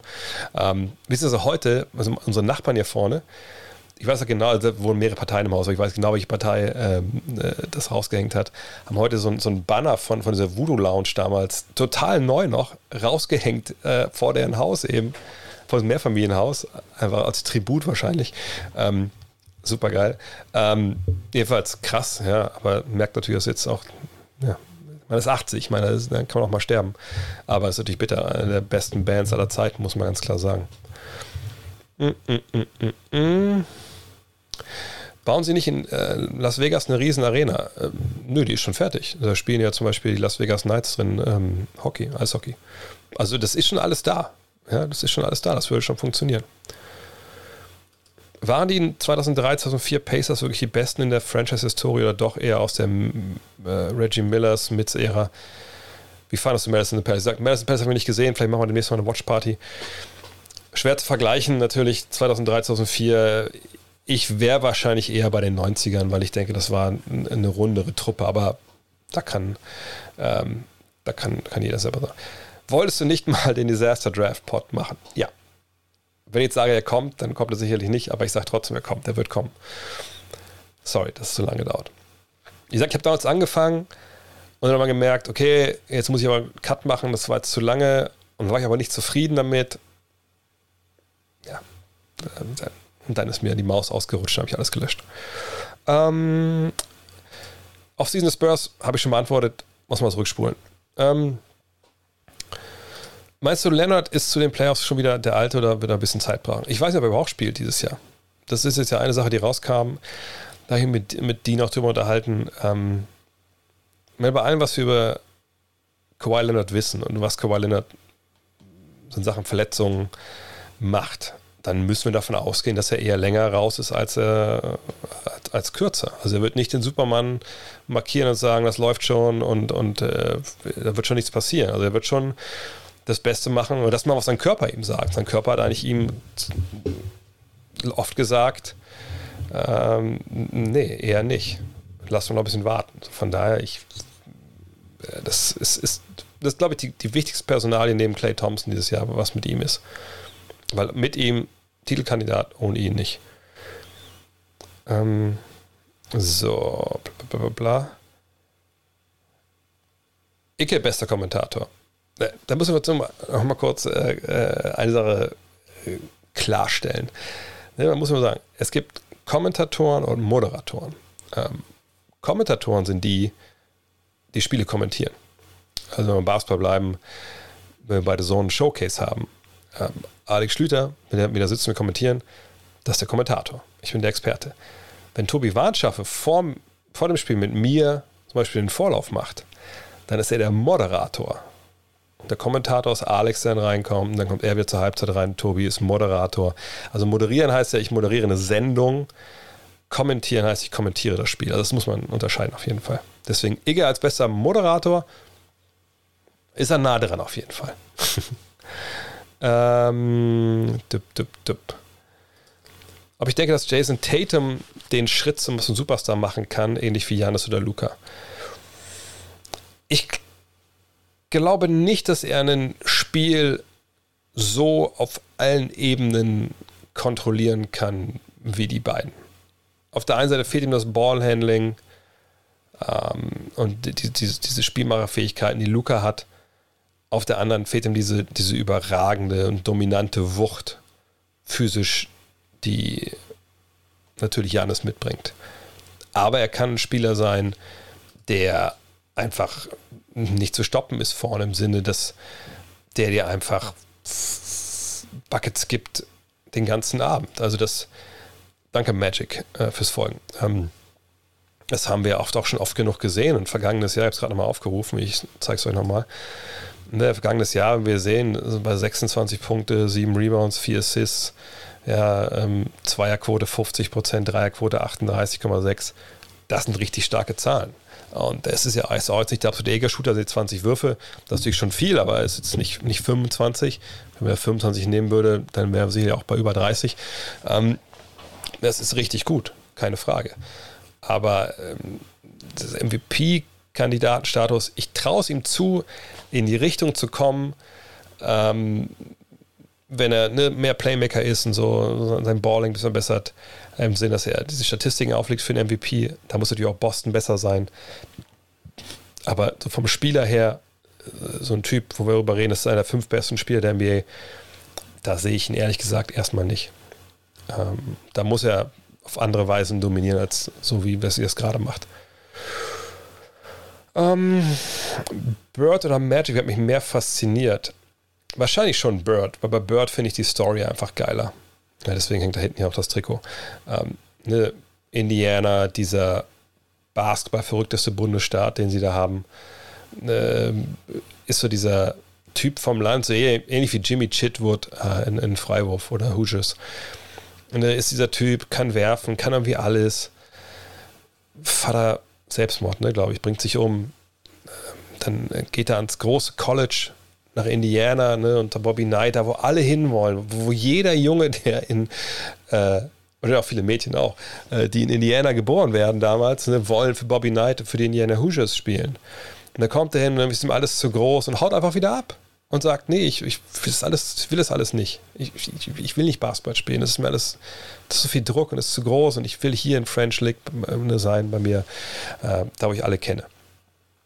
Und spielt gar kein Basketball. Er arbeitet, glaube ich, an einer Tankstelle und dann geht er an die kleine Uni, ne? Indiana State, also eine Uni, die mit Basketball null, null Erfolg hat und einfach auch, auch national keine Bedeutung hat und führt die bis ins Finale. Und dann kommt er nach Boston und hat dann einen riesen Erfolg da und, und, und spielt einfach einen Basketball, der, der so überragend ist, dann auch diesen Wurf und ist auch gleich so dieser, ist dann nicht mehr dieser Typ, und geil hier die Kobis, äh, die, die Pepis hier mit der Brille drauf, sehr gut. Ähm, ist aber auch so ein Typ, der einfach dann so mega Trash talkt auf einmal und einfach so ein richtig geiler Zocker und das ist einfach, ähm, deswegen fasziniert er mich mehr als, als Magic. Obwohl Magic Story auch gerade mit, ähm, dann die ganze, die ganze Party-Szene da in, in, in, LA und, und, auch die Wahnsinn, auch miteinander, auch jetzt am Ende dann mit, mit HIV und so, auch, auch wahnsinnige Geschichte. Also das sind zwei Jungs, ich wüsste nicht, welches du ähm, da wirklich ähm, mehr zu erzählen hat als die beiden. Danke, Krakenattacke. Ähm, wer für mich der Underdog ist, einen Titel zu gewinnen. Ich sage Underdog, äh, da haben wir schon mal so ein bisschen äh, äh, abgehoben. Ab, wann fängt der Underdog an? Also ist jetzt Milwaukee Underdog, weil es Brooklyn gibt, äh, die Lakers der Underdog. Ich, ich habe da ehrlich gesagt keinen so wirklich richtigen. Bin ich bei der Sonne am Start? Ja. Ähm, Gibt es mit 2K22 eine neue Reihe auf der Straße Larry? Ja, aber diesmal werde ich, glaube ich, wirklich die, äh, die My Career spielen und dann hoffentlich auch ein bisschen mehr Zeit haben. Aber wenn es keine Five mehr gibt, habe ich auch mehr Zeit. Ähm, wann gibt es wieder den Weinkeller? Bald. Ich habe Landers mir ein bisschen Ruhe gelassen. Ich weiß nicht, ob der momentan auch im Urlaub ist oder so, aber das wird sicherlich auch im September wieder weitergehen, wenn wir beide Zeit haben. Ja. Hm. Sind Brown und Tatum sowohl in der Defensive als auch in der Offensive als Duo underrated? Weiß ich nicht, glaube ich eigentlich nicht. Also letztes Mal, als ich gecheckt habe, sind, sind, werden beide als All-Stars gesehen. Ähm, Tatum hat jetzt natürlich auch Covid dann dieses Jahr, also mm ist, denke ich, underrated. Aber diesen Fragen ist immer das Gleiche. Was denkt ihr? Also, wo ist er underrated? So, wo sind die underrated? Die underrated bei Leuten wie mir, bei Journalisten? Oder sind die underrated bei Social Media? keine Ahnung, ich kann nur von Journalisten sprechen, was ich also lese und das denke ich ist nicht, nicht underrated. Wie lange bleibst, glaubst du, bleibt Luca geduldig bezüglich des Rosters der Mavs? Naja, hat gerade für fünf Jahre unterschrieben. Also äh, eigentlich, ehrlich gesagt, ist es scheißegal, wie lange er geduldig bleibt. Ich verstehe auch, ne, dass ähm, Spieler haben die Macht in der NBA. Ne, wenn jetzt selbst wenn Luca nächstes Jahr sagt, ich will es weg, dann muss man sich darüber Gedanken machen, was man mit dem macht. So. Auf der anderen Seite wenn da mal wirklich ein Besitzer kommt durchzieht und sagt, naja gut, ne, du hast hier einen Vertrag, wenn du nicht Basketball spielen willst, wenn du nicht zum Training kommen willst, etc. Ehrlich gesagt habe ich keinen Bock, mich mit dir darüber zu unterhalten, darüber zu beschäftigen. Dann kriegst du einfach kein Geld, wenn du nicht zum Training kommst. Ähm, dann, dann, klar, dann hat er Vertrag und dann muss er da irgendwie auf, auflaufen. Also ich, ich denke, es gibt keinen Grund, unentspannt zu sein nochmal, Porzingis geht zum ersten Mal gesund in der Offseason, seit er bei den äh, Mavs ist. Die beiden haben eine gute Synergie letztes Jahr gehabt. In Playoffs lief es dann nicht so gut, aber ne, dass es durchaus mit den beiden zusammen funktioniert, das hat man gesehen. Ich bin jemand, der sich auch gegen wehrt, immer direkt äh, ungeduldig zu sein, zu denken, aber der muss direkt da weg. Von daher, nö, ich denke, dass, ähm, dass sich die Frage erstmal auch gar nicht stellt, ehrlich gesagt. Wie hältst du dich eigentlich wach und fit, wenn du ein Game mit kommentierst? Du hörst dich nie müde an und bereitest du dich eigentlich auf eine Sendung vor und lässt du das alles entspannt auf dich zukommen? Natürlich ähm, bereite ich mich vor. Also kommt nur auf an, natürlich, welches, welches Spiel es ist. Ne? Ist es ein Playoff-Spiel? Ist es ein reguläres Saisonspiel? Welche Teams spielen? Habe ich die Teams schon fünfmal gesehen? Dann fällt mir die Vorbereitung leichter, als wenn ich die noch gar nicht gesehen habe. Ähm, aber ich denke, Vorbereitung pro Spiel variiert, wie gesagt, aber so im Schnitt zweieinhalb, drei Stunden muss, müssen wir das schon rechnen. Und ähm, ich schlafe vor. Also ich habe ja das Glück gehabt, dass ich bis, die, bis zu den Playoffs eigentlich immer die Abendspiele hatte am Wochenende. Das war so in der Regel meine Zeit, wann ich eingesetzt wurde. Ähm, mal gucken, wie das nächstes Jahr wird. Ähm, aber ähm, so um acht oder um halb zehn oder um halb zwei, sage ich mal, das ist alles kein Thema. Die Spiele so um zwei, drei, die sind hart. 4.30 Uhr finde ich auch schon wieder okay, da kann man gut vorschlafen. Es kann auch einfach den Tag starten. Aber nee, ich schlafe in der Regel vor.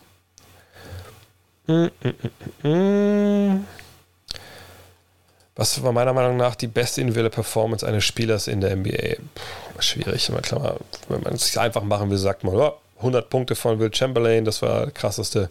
War sicherlich auch mega krass. Auf der anderen Seite war er einfach zwei Köpfe größer als quasi alle anderen in der Liga. Übertrieben gesagt. Ähm ich glaube, man kann auch keine Leistung aus der regulären Saison heranziehen, weil ich denke, dass das ähm, dass es ein anderer Sport ist als in den Playoffs. Von daher, klar, was, was jetzt Janis gemacht hat, ist halt auch sehr präsent. Aber irgendwie lande ich bei solchen, bei so einer Frage immer bei dem, beim Flu-Game. Weil ich denke, wenn es Jordan wirklich so dreckig ging damals, wie wir, wie alle das sagen, dann, dann war das schon Wahnsinn. Wahnsinn, Wahnsinn, wie er das gemacht hat. Siehst du die Diskussion um den besten Spieler? Im Moment reden alle bei Durant und Janis. Durant ist vielleicht der beste Scorer, Janis der ein Überathlet, aber der beste Basketballer ist meiner Meinung nach immer noch LeBron. Warum ist er dann in der ersten Runde gegen die Phoenix Suns ausgeschieden? Ich verstehe, dass viele LeBron-Fans, ich habe auch am Sam Freitag, im Samstag im Fragen-Podcast darüber gesprochen. Ich habe da, ähm, ich verstehe das, ne? Viele, viele LeBron-Fans sagen, es ist der Beste, und, aber naja, wenn er der Beste ist und das keine Frage ist, warum hat er dann in der ersten Runde gegen die, die Suns verloren? So, kann man sagen, ja, äh, AD war verletzt und er war verletzt. Oder war davor verletzt. Ja, okay, er war davor verletzt, aber er war ja nun mal spielfähig. So, und dann kommt er da rein und kann es trotzdem nicht wuppen. Und also, wenn er so viel besser ist, dass es keine Frage ist, ob jetzt Janis oder Durant, die ja in dieser ESPN, da kommt das ja, in dieser ESPN-Umfrage unter Liga, Managern äh, und Scouts, wo fünf Mann die gefragt wurden. Das ist nicht repräsentativ, glaube ich, für die NBA, aber wo fünf Mann gefragt, äh, zehn Mann gefragt wurden, sorry, zehn Mann gefragt wurden, äh, wer ist der beste Spieler? Und fünf haben gesagt, ja, fünf haben gesagt, ähm, äh, Durant. So. Dass da aus so eine große Nummer gemacht wird, finde ich schon verwunderlich. Aber es, da macht ESPN hier auch einen guten Job. Aber, nochmal. LeBron ist, wird 37 Jahre alt, Ende Dezember er war nicht in der Lage, sein Team auf seine Schultern zu packen gegen eine Mannschaft, die, das haben wir in den Finals ja spätestens dann gesehen, Probleme hatten mit Bullyball, Probleme hatten mit einem, der mit Wucht zum Korb geht. Was war denn eine der herausragenden Qualitäten von LeBron James in seinen besten Tagen? Dass er mit Wucht zum Korb gegangen ist, Hilfe gezogen hat, sein geiler Basketball hat übernommen, die Bälle gepasst oder hat selber abgeschlossen. Davon war jetzt nichts zu sehen. Auch weil er selber nicht mehr auf diesem Level über eine ganze Serie äh, agieren kann. Wenn wir ehrlich sind, war das sogar in den Finals gegen Miami oft nicht zu sehen. So, dafür hatte er AD an seiner Seite. Und es wäre, da müssen wir jetzt, ich weiß, es werden viele, werden jetzt direkt einen Laptop zuklappen und sagen, dem Asi höre ich nie wieder zu. Aber es wäre ja auch ein, äh, ein Armutszeugnis für die NBA, wenn LeBron mit all seiner Qualität, die er hat, mit fast 37 der beste Spieler der Liga wäre. Das würde ja bedeuten, dass niemand anders nach ihm gekommen ist, der auch nur annähernd auf seinem Level sein kann, weil natürlich ne, mit, mit 36, 37, du bist im Sinkflug ne? mit deinen Statistiken. Du bist im Sinnflug mit dem, was du leisten kannst. So, wenn dann Leute wie Janis oder, ähm, oder Durant da sind, ne? dann muss man ja ganz klar sagen, die sind in ihrer Prime mehr oder weniger, ne? das wäre ja Wahnsinn, wenn man sagen, okay, die Typen, die haben aber die haben es nicht so drauf, dass sie nicht der beste Spieler werden.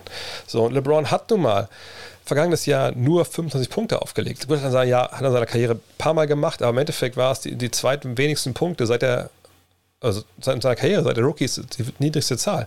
Ja, ähm, klar, 8 Assists, 8 Rebounds, das ist alles gut. Er ist ein wahnsinnig guter Spieler, aber er ist nicht der Beste der Liga. Also das ist wirklich was, wo wir ehrlich sein müssen. Das ist einfach nicht mehr so.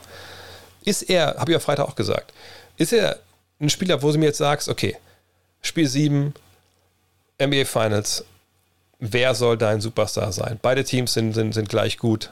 Du kannst einen Spieler haben aus der NBA, ich kann einen Spieler haben aus der NBA, der mein Team anführt. Wen willst du haben? Würde ich da sagen, LeBron? Wahrscheinlich schon. Wenn ich denke, dieses eine Spiel kann er mir noch ziehen. Aber über eine ganze Saison in einem, in einem Vakuum zu sagen, das ist der beste Spieler, das ist nicht mehr so.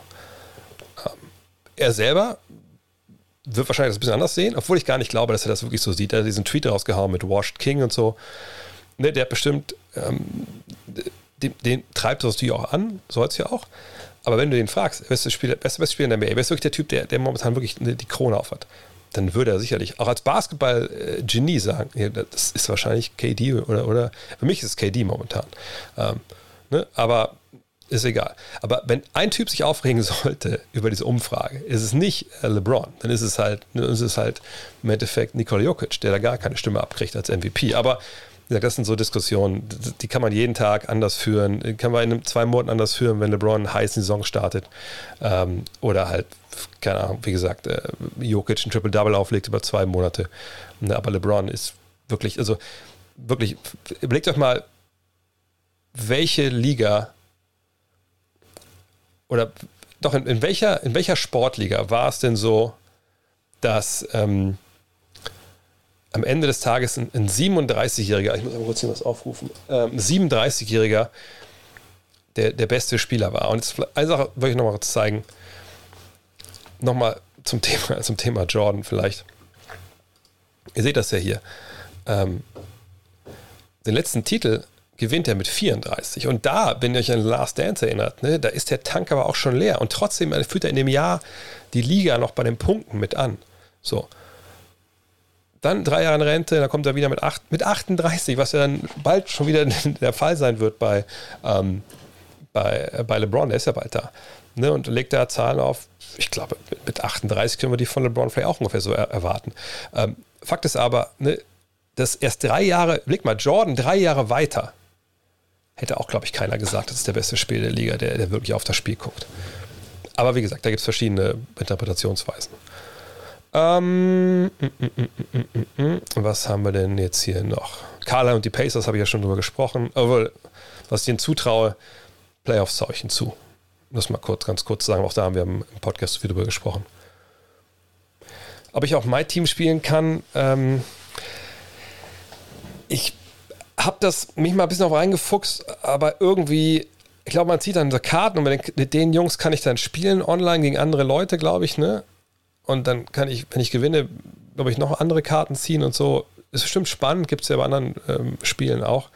Aber ich, ich glaube, da fehlt ein bisschen die Zeit. Also ich muss wirklich was haben, wo ich starte das Ding, gehe rein, sofort Action, ballern und, und ab. Also ballern im Sinne von ballern und dann geht's los. Hat Luca die besten Karten, MVP zu werden, wenn er dieses Jahr komplett fit in die Saison startet? Letztes Jahr war das ja nicht der Fall. Also ich glaube, er hat mit die besten Karten, ja. Also wenn Dallas dieses Jahr einen Sprung nach vorne macht, auch mit einem fitten Porzingis sich in den Top 4 festsetzt, was passieren kann, durchaus im Westen, dann ja, dann denke ich, ist, ein, er ist irgendwie einer, wenn man jetzt Geld wetten möchte und das nicht irgendwie sparen, dann ist das sicher eine gute, ähm, eine gute Geschichte. Kann Dennis Schröder ein Starter in der NBA sein und kann er ein höheres Angebot bekommen als bei den Lakers? Ähm, oh, meine Frau kommt rein. Ja, hallo? Muss los? Dann höre ich das Kind ja, wenn es schreit. Meine Frau muss jetzt äh, in die Klinik zur Arbeit. Ähm, Dennis Schröder kann natürlich Starter in NBA sein, hat er auch gezeigt in, in LA. Also das war er ja und die, die Leistungen waren ja durchaus auch, auch so weit ansprechend. Ähm, schöne Grüße vom Stream, Baby. Ähm, ähm, also, dass er das kann, ist nicht die Frage. So. Ähm, ich habe es auch am Freitag im Fragen-Podcast noch lange ausgeführt. Deswegen in aller Kürze. Es war einfach ein schlechter Markt für ihn. Es, es waren viele Point Guards auf dem Markt. Ne, die Teams, die Cap Space hatten, die Bulls und die Knicks, die wollten äh, beide nicht einen Spieler mit den Qualitäten von, von Dennis. Die Bulls wollten halt jemanden, der den Ball weiterpasst und die Dreier trifft. Lonzo Ball. Ähm, und die Knicks haben Kemba Walker für kleines Geld bekommen. So, von daher kann man auch nicht meckern. So, äh, und bei allen anderen waren die Planstellen nicht unbedingt frei. Jetzt hat er dieses Jahr nochmal eine Chance, sich zu beweisen. Problem ist ein bisschen, wenn er sich beweist in Boston. Boston kann ihm nicht das Geld zahlen, was er jetzt in LA ausgeschlagen hat. Also müsste irgendwo anders wieder eine Planstelle frei werden. Das ist ja dann auch nicht unbedingt immer in seiner Macht. Also, ähm, aber auf jeden Fall ist er jemand, der, der starten kann. Und äh, ich, ich glaube, sein neuer Vertrag wird sich aber dann eher so bewegen um 15, 16 Millionen pro Jahr. Ähm, da würde ich ihn ungefähr sehen. Das war der Vertrag, den er vorher auch hatte. Was haben wir noch? Real Madrid hat 160 Millionen für Mbappé geboten. Ja. Da gibt es ja auch kein Salary Cap. Ähm, ja, genau. KD ist der beste Basketballer, hat nur 5 cm zu große Schuhe, das stimmt. Was haben wir noch? Brady über 40, ja genau, vorhin haben wir darüber gesprochen. Ja, 40, ja gut, mal Brady, aber ist Brady der beste, beste Footballspieler der Liga? Ich glaube, das würde ich auch nicht sagen. Also ich würde Brady eigentlich eher so ein bisschen in die Kategorie, mit meinem begrenzten NFL-Wissen, was ich habe, äh, in die Kategorie LeBron packen. Auch da, wenn ich im Super Bowl wüsste, ich brauche jetzt einen Quarterback, der mir das Ding nach Hause holt, ich bin aber schon da mit, mit einer geilen Mannschaft, gib mir, gib mir Tom Brady. So. Auf der anderen Seite muss man auch sagen, ich glaube, wenn die Chiefs vielleicht ein bisschen bessere O-Line gehabt, äh, ja, O-Line gehabt hätten im, im Super Bowl, ne, vielleicht wäre es auch anders gewesen. Aber Patrick Mahomes ist wahrscheinlich der beste Footballspieler, wenn es überhaupt um, um, ums Ganze geht, und Brady der Beste, wenn es ums, ums Gewinnen am Ende geht. Mm, mm, mm, mm, mm. So. Was haben wir denn noch? Ja, viele Diskussionen auch hier. Ah, jetzt kommt Grüße an meine Frau schon, also wir fast schon zu Ende. Ähm, wer glaubst du, wird der stärkste Rookie sein? Wenn ihr die Premium-Podcasts gehört habt, ähm, die ich mit Tom Adel aufgenommen habe, dann, wisst ihr äh, alles, was ich weiß, was ich von ihm. Obwohl, jetzt habe ich relativ viel nachgelesen, aber 70 Prozent weiß ich von ihm. Er hat die ganze Zeit über Kate Cunningham gesprochen, als ein Generationstalent Klar, ähm, habe ich auch jetzt von anderen Leuten gelesen, auch gerade von Evan Mobley, aber ich würde es bei Kate Cunningham bleiben, weil das der Spielertyp ist, der in der NBA dominiert momentan, diese großen Ballhändler, Playmaker. Von daher bin ich da erstmal bei Kate Cunningham. Ähm, haben die Knicks Chancen auf die Playoffs? Ja, natürlich. Es wäre also ein ziemliches Versagen, würde ich sagen, wenn sie nicht in die Playoffs kommen. Ähm, Teams von Tom Thibodeau, dem Trainer, sind ja eigentlich, äh, performen immer, sag ich mal, in der, in der regulären Saison. Und wenn es dann in, in die Playoffs geht, dann ist manchmal so ein bisschen, bisschen ja, ähm, die, die Luft raus oder die Kraft ist nicht mehr da. Oder einfach, ne, Teams sind auch nicht so gut, wie sie in der regulären Saison dastanden. Und in den Playoffs kommen ja dann wirklich so die Schwächen, die du hast, ein bisschen mehr zum Tragen. Ähm, aber die Playoffs, klar, also die, die, also auf jeden Fall müssen in die Playoffs. Und das denke ich mir auch, dass, dass sie die, die erreichen. Das würde mich wundern, wenn das nicht so ist. Welches Dreier-Star-Duo ist krasser? Messi, Mbappé oder Neymar oder Irving Harden Durant? Hm, das ist natürlich eine echt gute Frage. Danke, Mono Resubit. Ähm, ich glaube, ich wäre für Irving, Harden, Durant, weil die einfach, wenn ich mich nicht ganz täusche, äh, obwohl, wie alt ist Messi? Messi ist ja auch schon über 30, glaube ich, ne? Ich glaube, Neymar ist ja eigentlich, ich habe da Bilder gesehen, da sah er aus wie ich, so, so, so um Bauch rum. Äh, 34, ja, okay. Also dann, dann würde ich mich klar für, für, für, die, andere, für die drei NBA-Jungs entscheiden. Ähm, weil ich auch denke, dass, äh, wie gesagt, Neymar da momentan ein bisschen hinten hängt.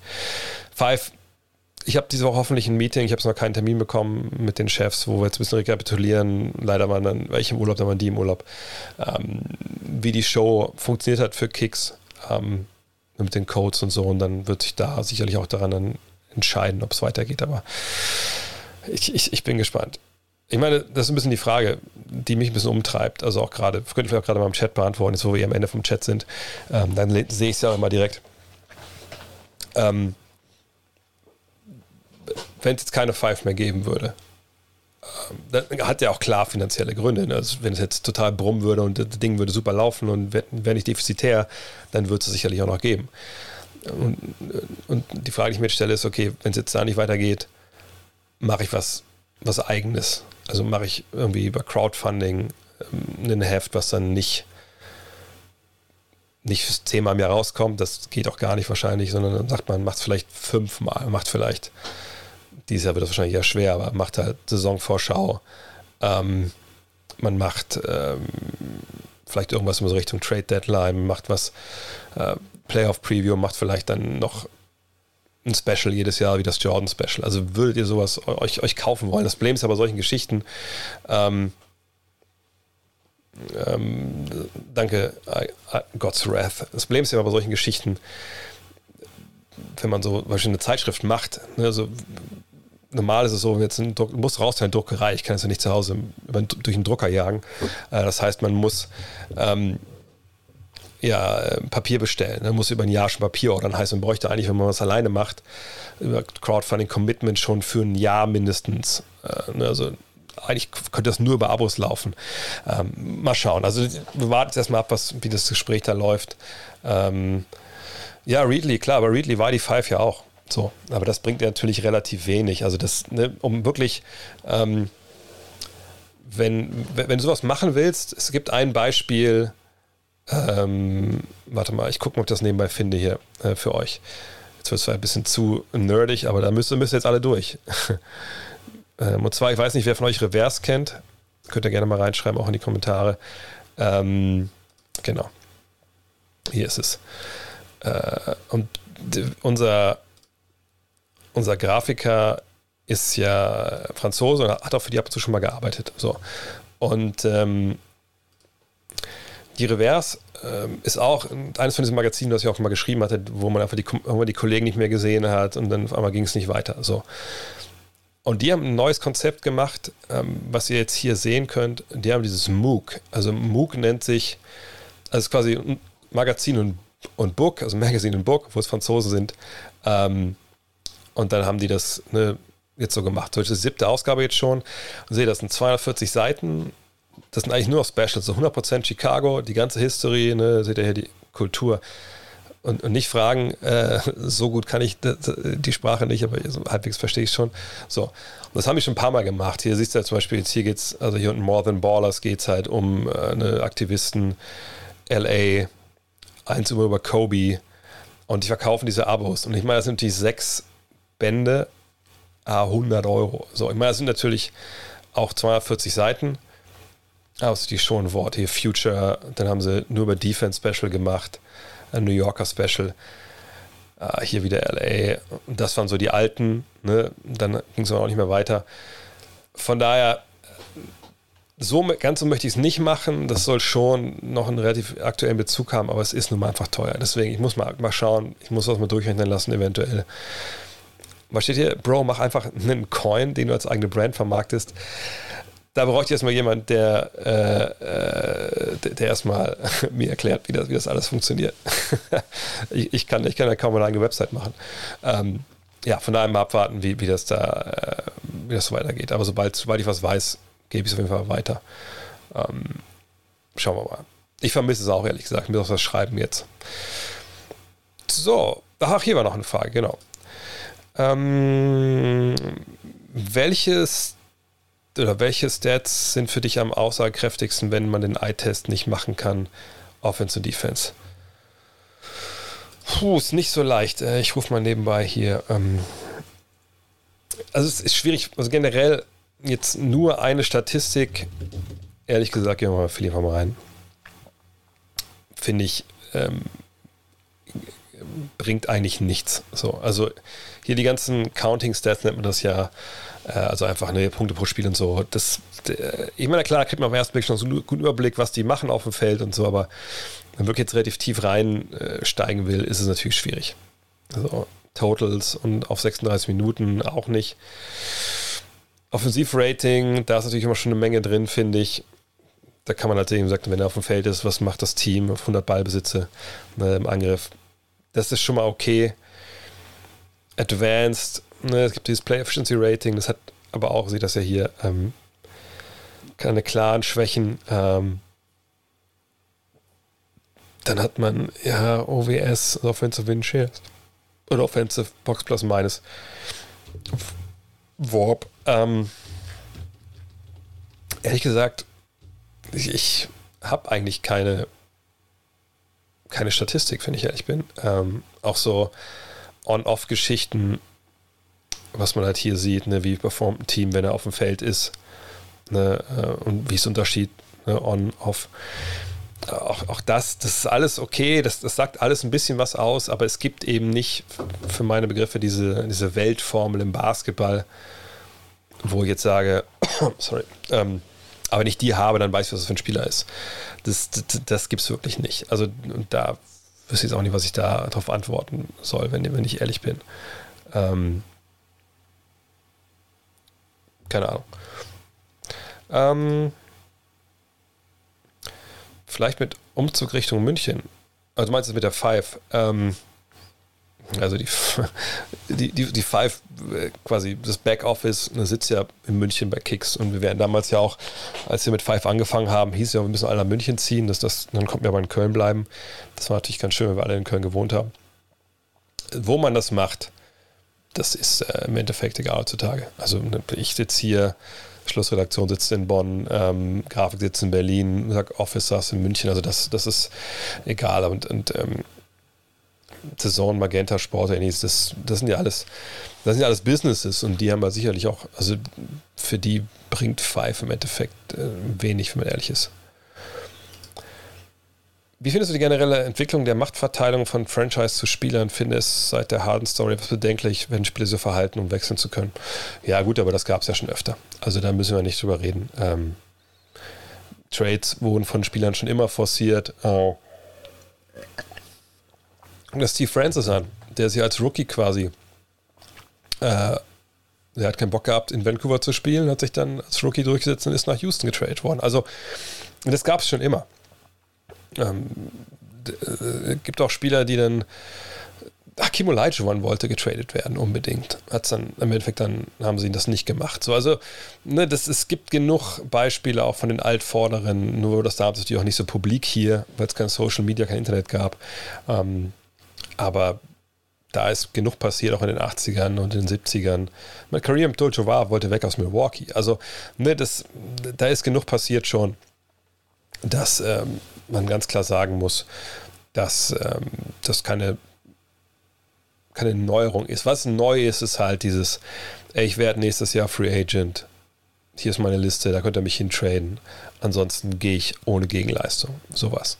Ähm, ne, das ist jetzt, ne, da haben Spieler mehr das Ruder in die Hand genommen. Aber ehrlich gesagt, nochmal, wir hatten bis in, bis in die 80er, 90er rein den Fall, dass es keine Unrestricted Free Agency, äh, ein bisschen, ein bisschen früher. Also wir hatten früh in der NBA äh, diesen Fall über Jahrzehnte, dass es keine Unrestricted überhaupt irgendeine Free Agency gab, sondern wenn du gedraftet wurdest, lagen deine Rechte bei dieser Mannschaft bis in alle Ewigkeit, es sei denn, die traden dich. Selbst wenn der Vertrag ausgelaufen war, konntest du nicht einfach woanders spielen. So, ähm, ne, und dass wir jetzt das in die andere Richtung ein bisschen ausschlägt, aber nicht so weit, wie es damals war, das finde ich eigentlich vollkommen okay. Und wie gesagt, Stars wollten schon immer getradet werden. Lockerroom, ob er wieder kommt, Lockerroom läuft äh, auf, auf, auf ran.de. Ähm, ne, sicher im Schwerpunkt Football, aber das läuft. Schafft es der VW Wolfsburg die Champions League? Äh, schafft der VW Wolfsburg die Champions League wahrscheinlich nochmal? Wie findest du die Neuzugänge? Neuzugänge super, super. Lukas und Match hatten ja erst jetzt das Spiel gewonnen in Berlin. Ähm, das war natürlich äh, richtig stark. Ähm, bisher haben natürlich relativ wenig ähm, neue äh, gespielt, aber war ja auch klar, ich meine, vergangenes Jahr, die Truppe war, war super eingespielt. Ähm, da ist es auch schwer, sich durchzusetzen. Und ich finde dass sie die Youngster jetzt geholt haben. Auch, auch Waldschmidt jetzt finde ich gut, obwohl natürlich gar nicht der Youngster ist. Aber das war so das Problem, was sie damals hatten, fand ich, als letztes Mal Champions League gespielt haben oder nach der Meisterschaft, dass man nur mit, also dass man nicht eben junge Leute geholt hat, die dann Druck gemacht haben von hinten, sag ich mal, auf die etablierten und auch selber dann gewachsen sind oder selber gestartet sind. Äh, das machen sie jetzt viel, viel besser. Hut ab, was sie da leisten momentan. Ähm, und Champions League dieses Jahr wird schwer. Auch mit Doppelbelastung, die man dann hoffentlich lange hat, eben mit Champions League und mit Liga-Pokal, denke ich nicht, dass dieser Einspruch da statt, äh, stattgegeben wird. Ähm, aber ich freue mich drauf auf Champions League-Spiele hier. Hoffentlich kann man auch hingehen. Das wäre natürlich sehr, sehr schön. Stand jetzt Philly oder Heat?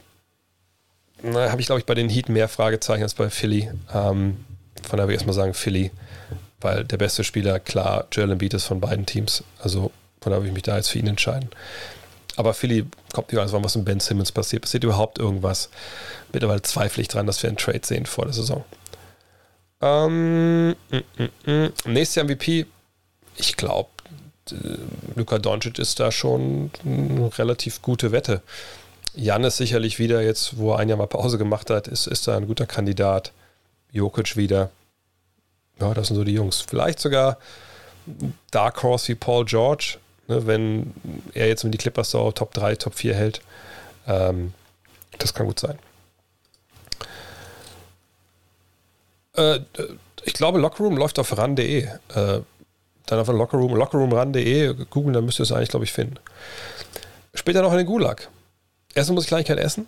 Ähm, ich habe auch kein Armbrot gehabt, aber ähm, ich habe ein gutes Gefühl. Und ich muss echt mal auch anfangen zu streamen. Aber momentan so viel Cheater unterwegs, dass man ehrlich sagen muss, dass unsere Runden jetzt nicht so lange sind. Obwohl letzte Woche haben wir, glaube ich, jedes, jeden Tag haben wir einmal Zweiter geworden. Das war schon irgendwie ein bisschen bitter. Sollten die Kings in Rebuild gehen? Die Kings sind ja eigentlich immer in Rebuild, oder? also, äh, ich will Kings jetzt Fans nicht zu nahe treten. Aber das war natürlich äh, Stream Sniper überall, ja, das stimmt. Ähm, vor allem nervt mich gerade die Crick. Ich meine, ich spiele die selber, weil man sie spielen muss, aber ähm, ja, aber wenn wir uns mal die, äh, Sacramento anschauen, das sind natürlich ähm, relativ junge Leute stellenweise, relativ alte stellenweise. Ich, ich, ich weiß extra nicht, was, was sie großartig machen machen sollen. Ähm, sie haben Mitchell gedraftet. Ich finde Halliburton super. Aber mit hier unten ist ja eigentlich eh egal. Ne? Es geht ja um die Jungs hier oben. Die Aaron Fox traden, aber für wen eigentlich? Der Yield, für wen? Harrison Barnes. Also wenn die drei gehen sollten und man sagt, man fängt dann neu an, okay, aber ist man dann wirklich besser als vorher? Ja, keine Ahnung, weiß ich nicht.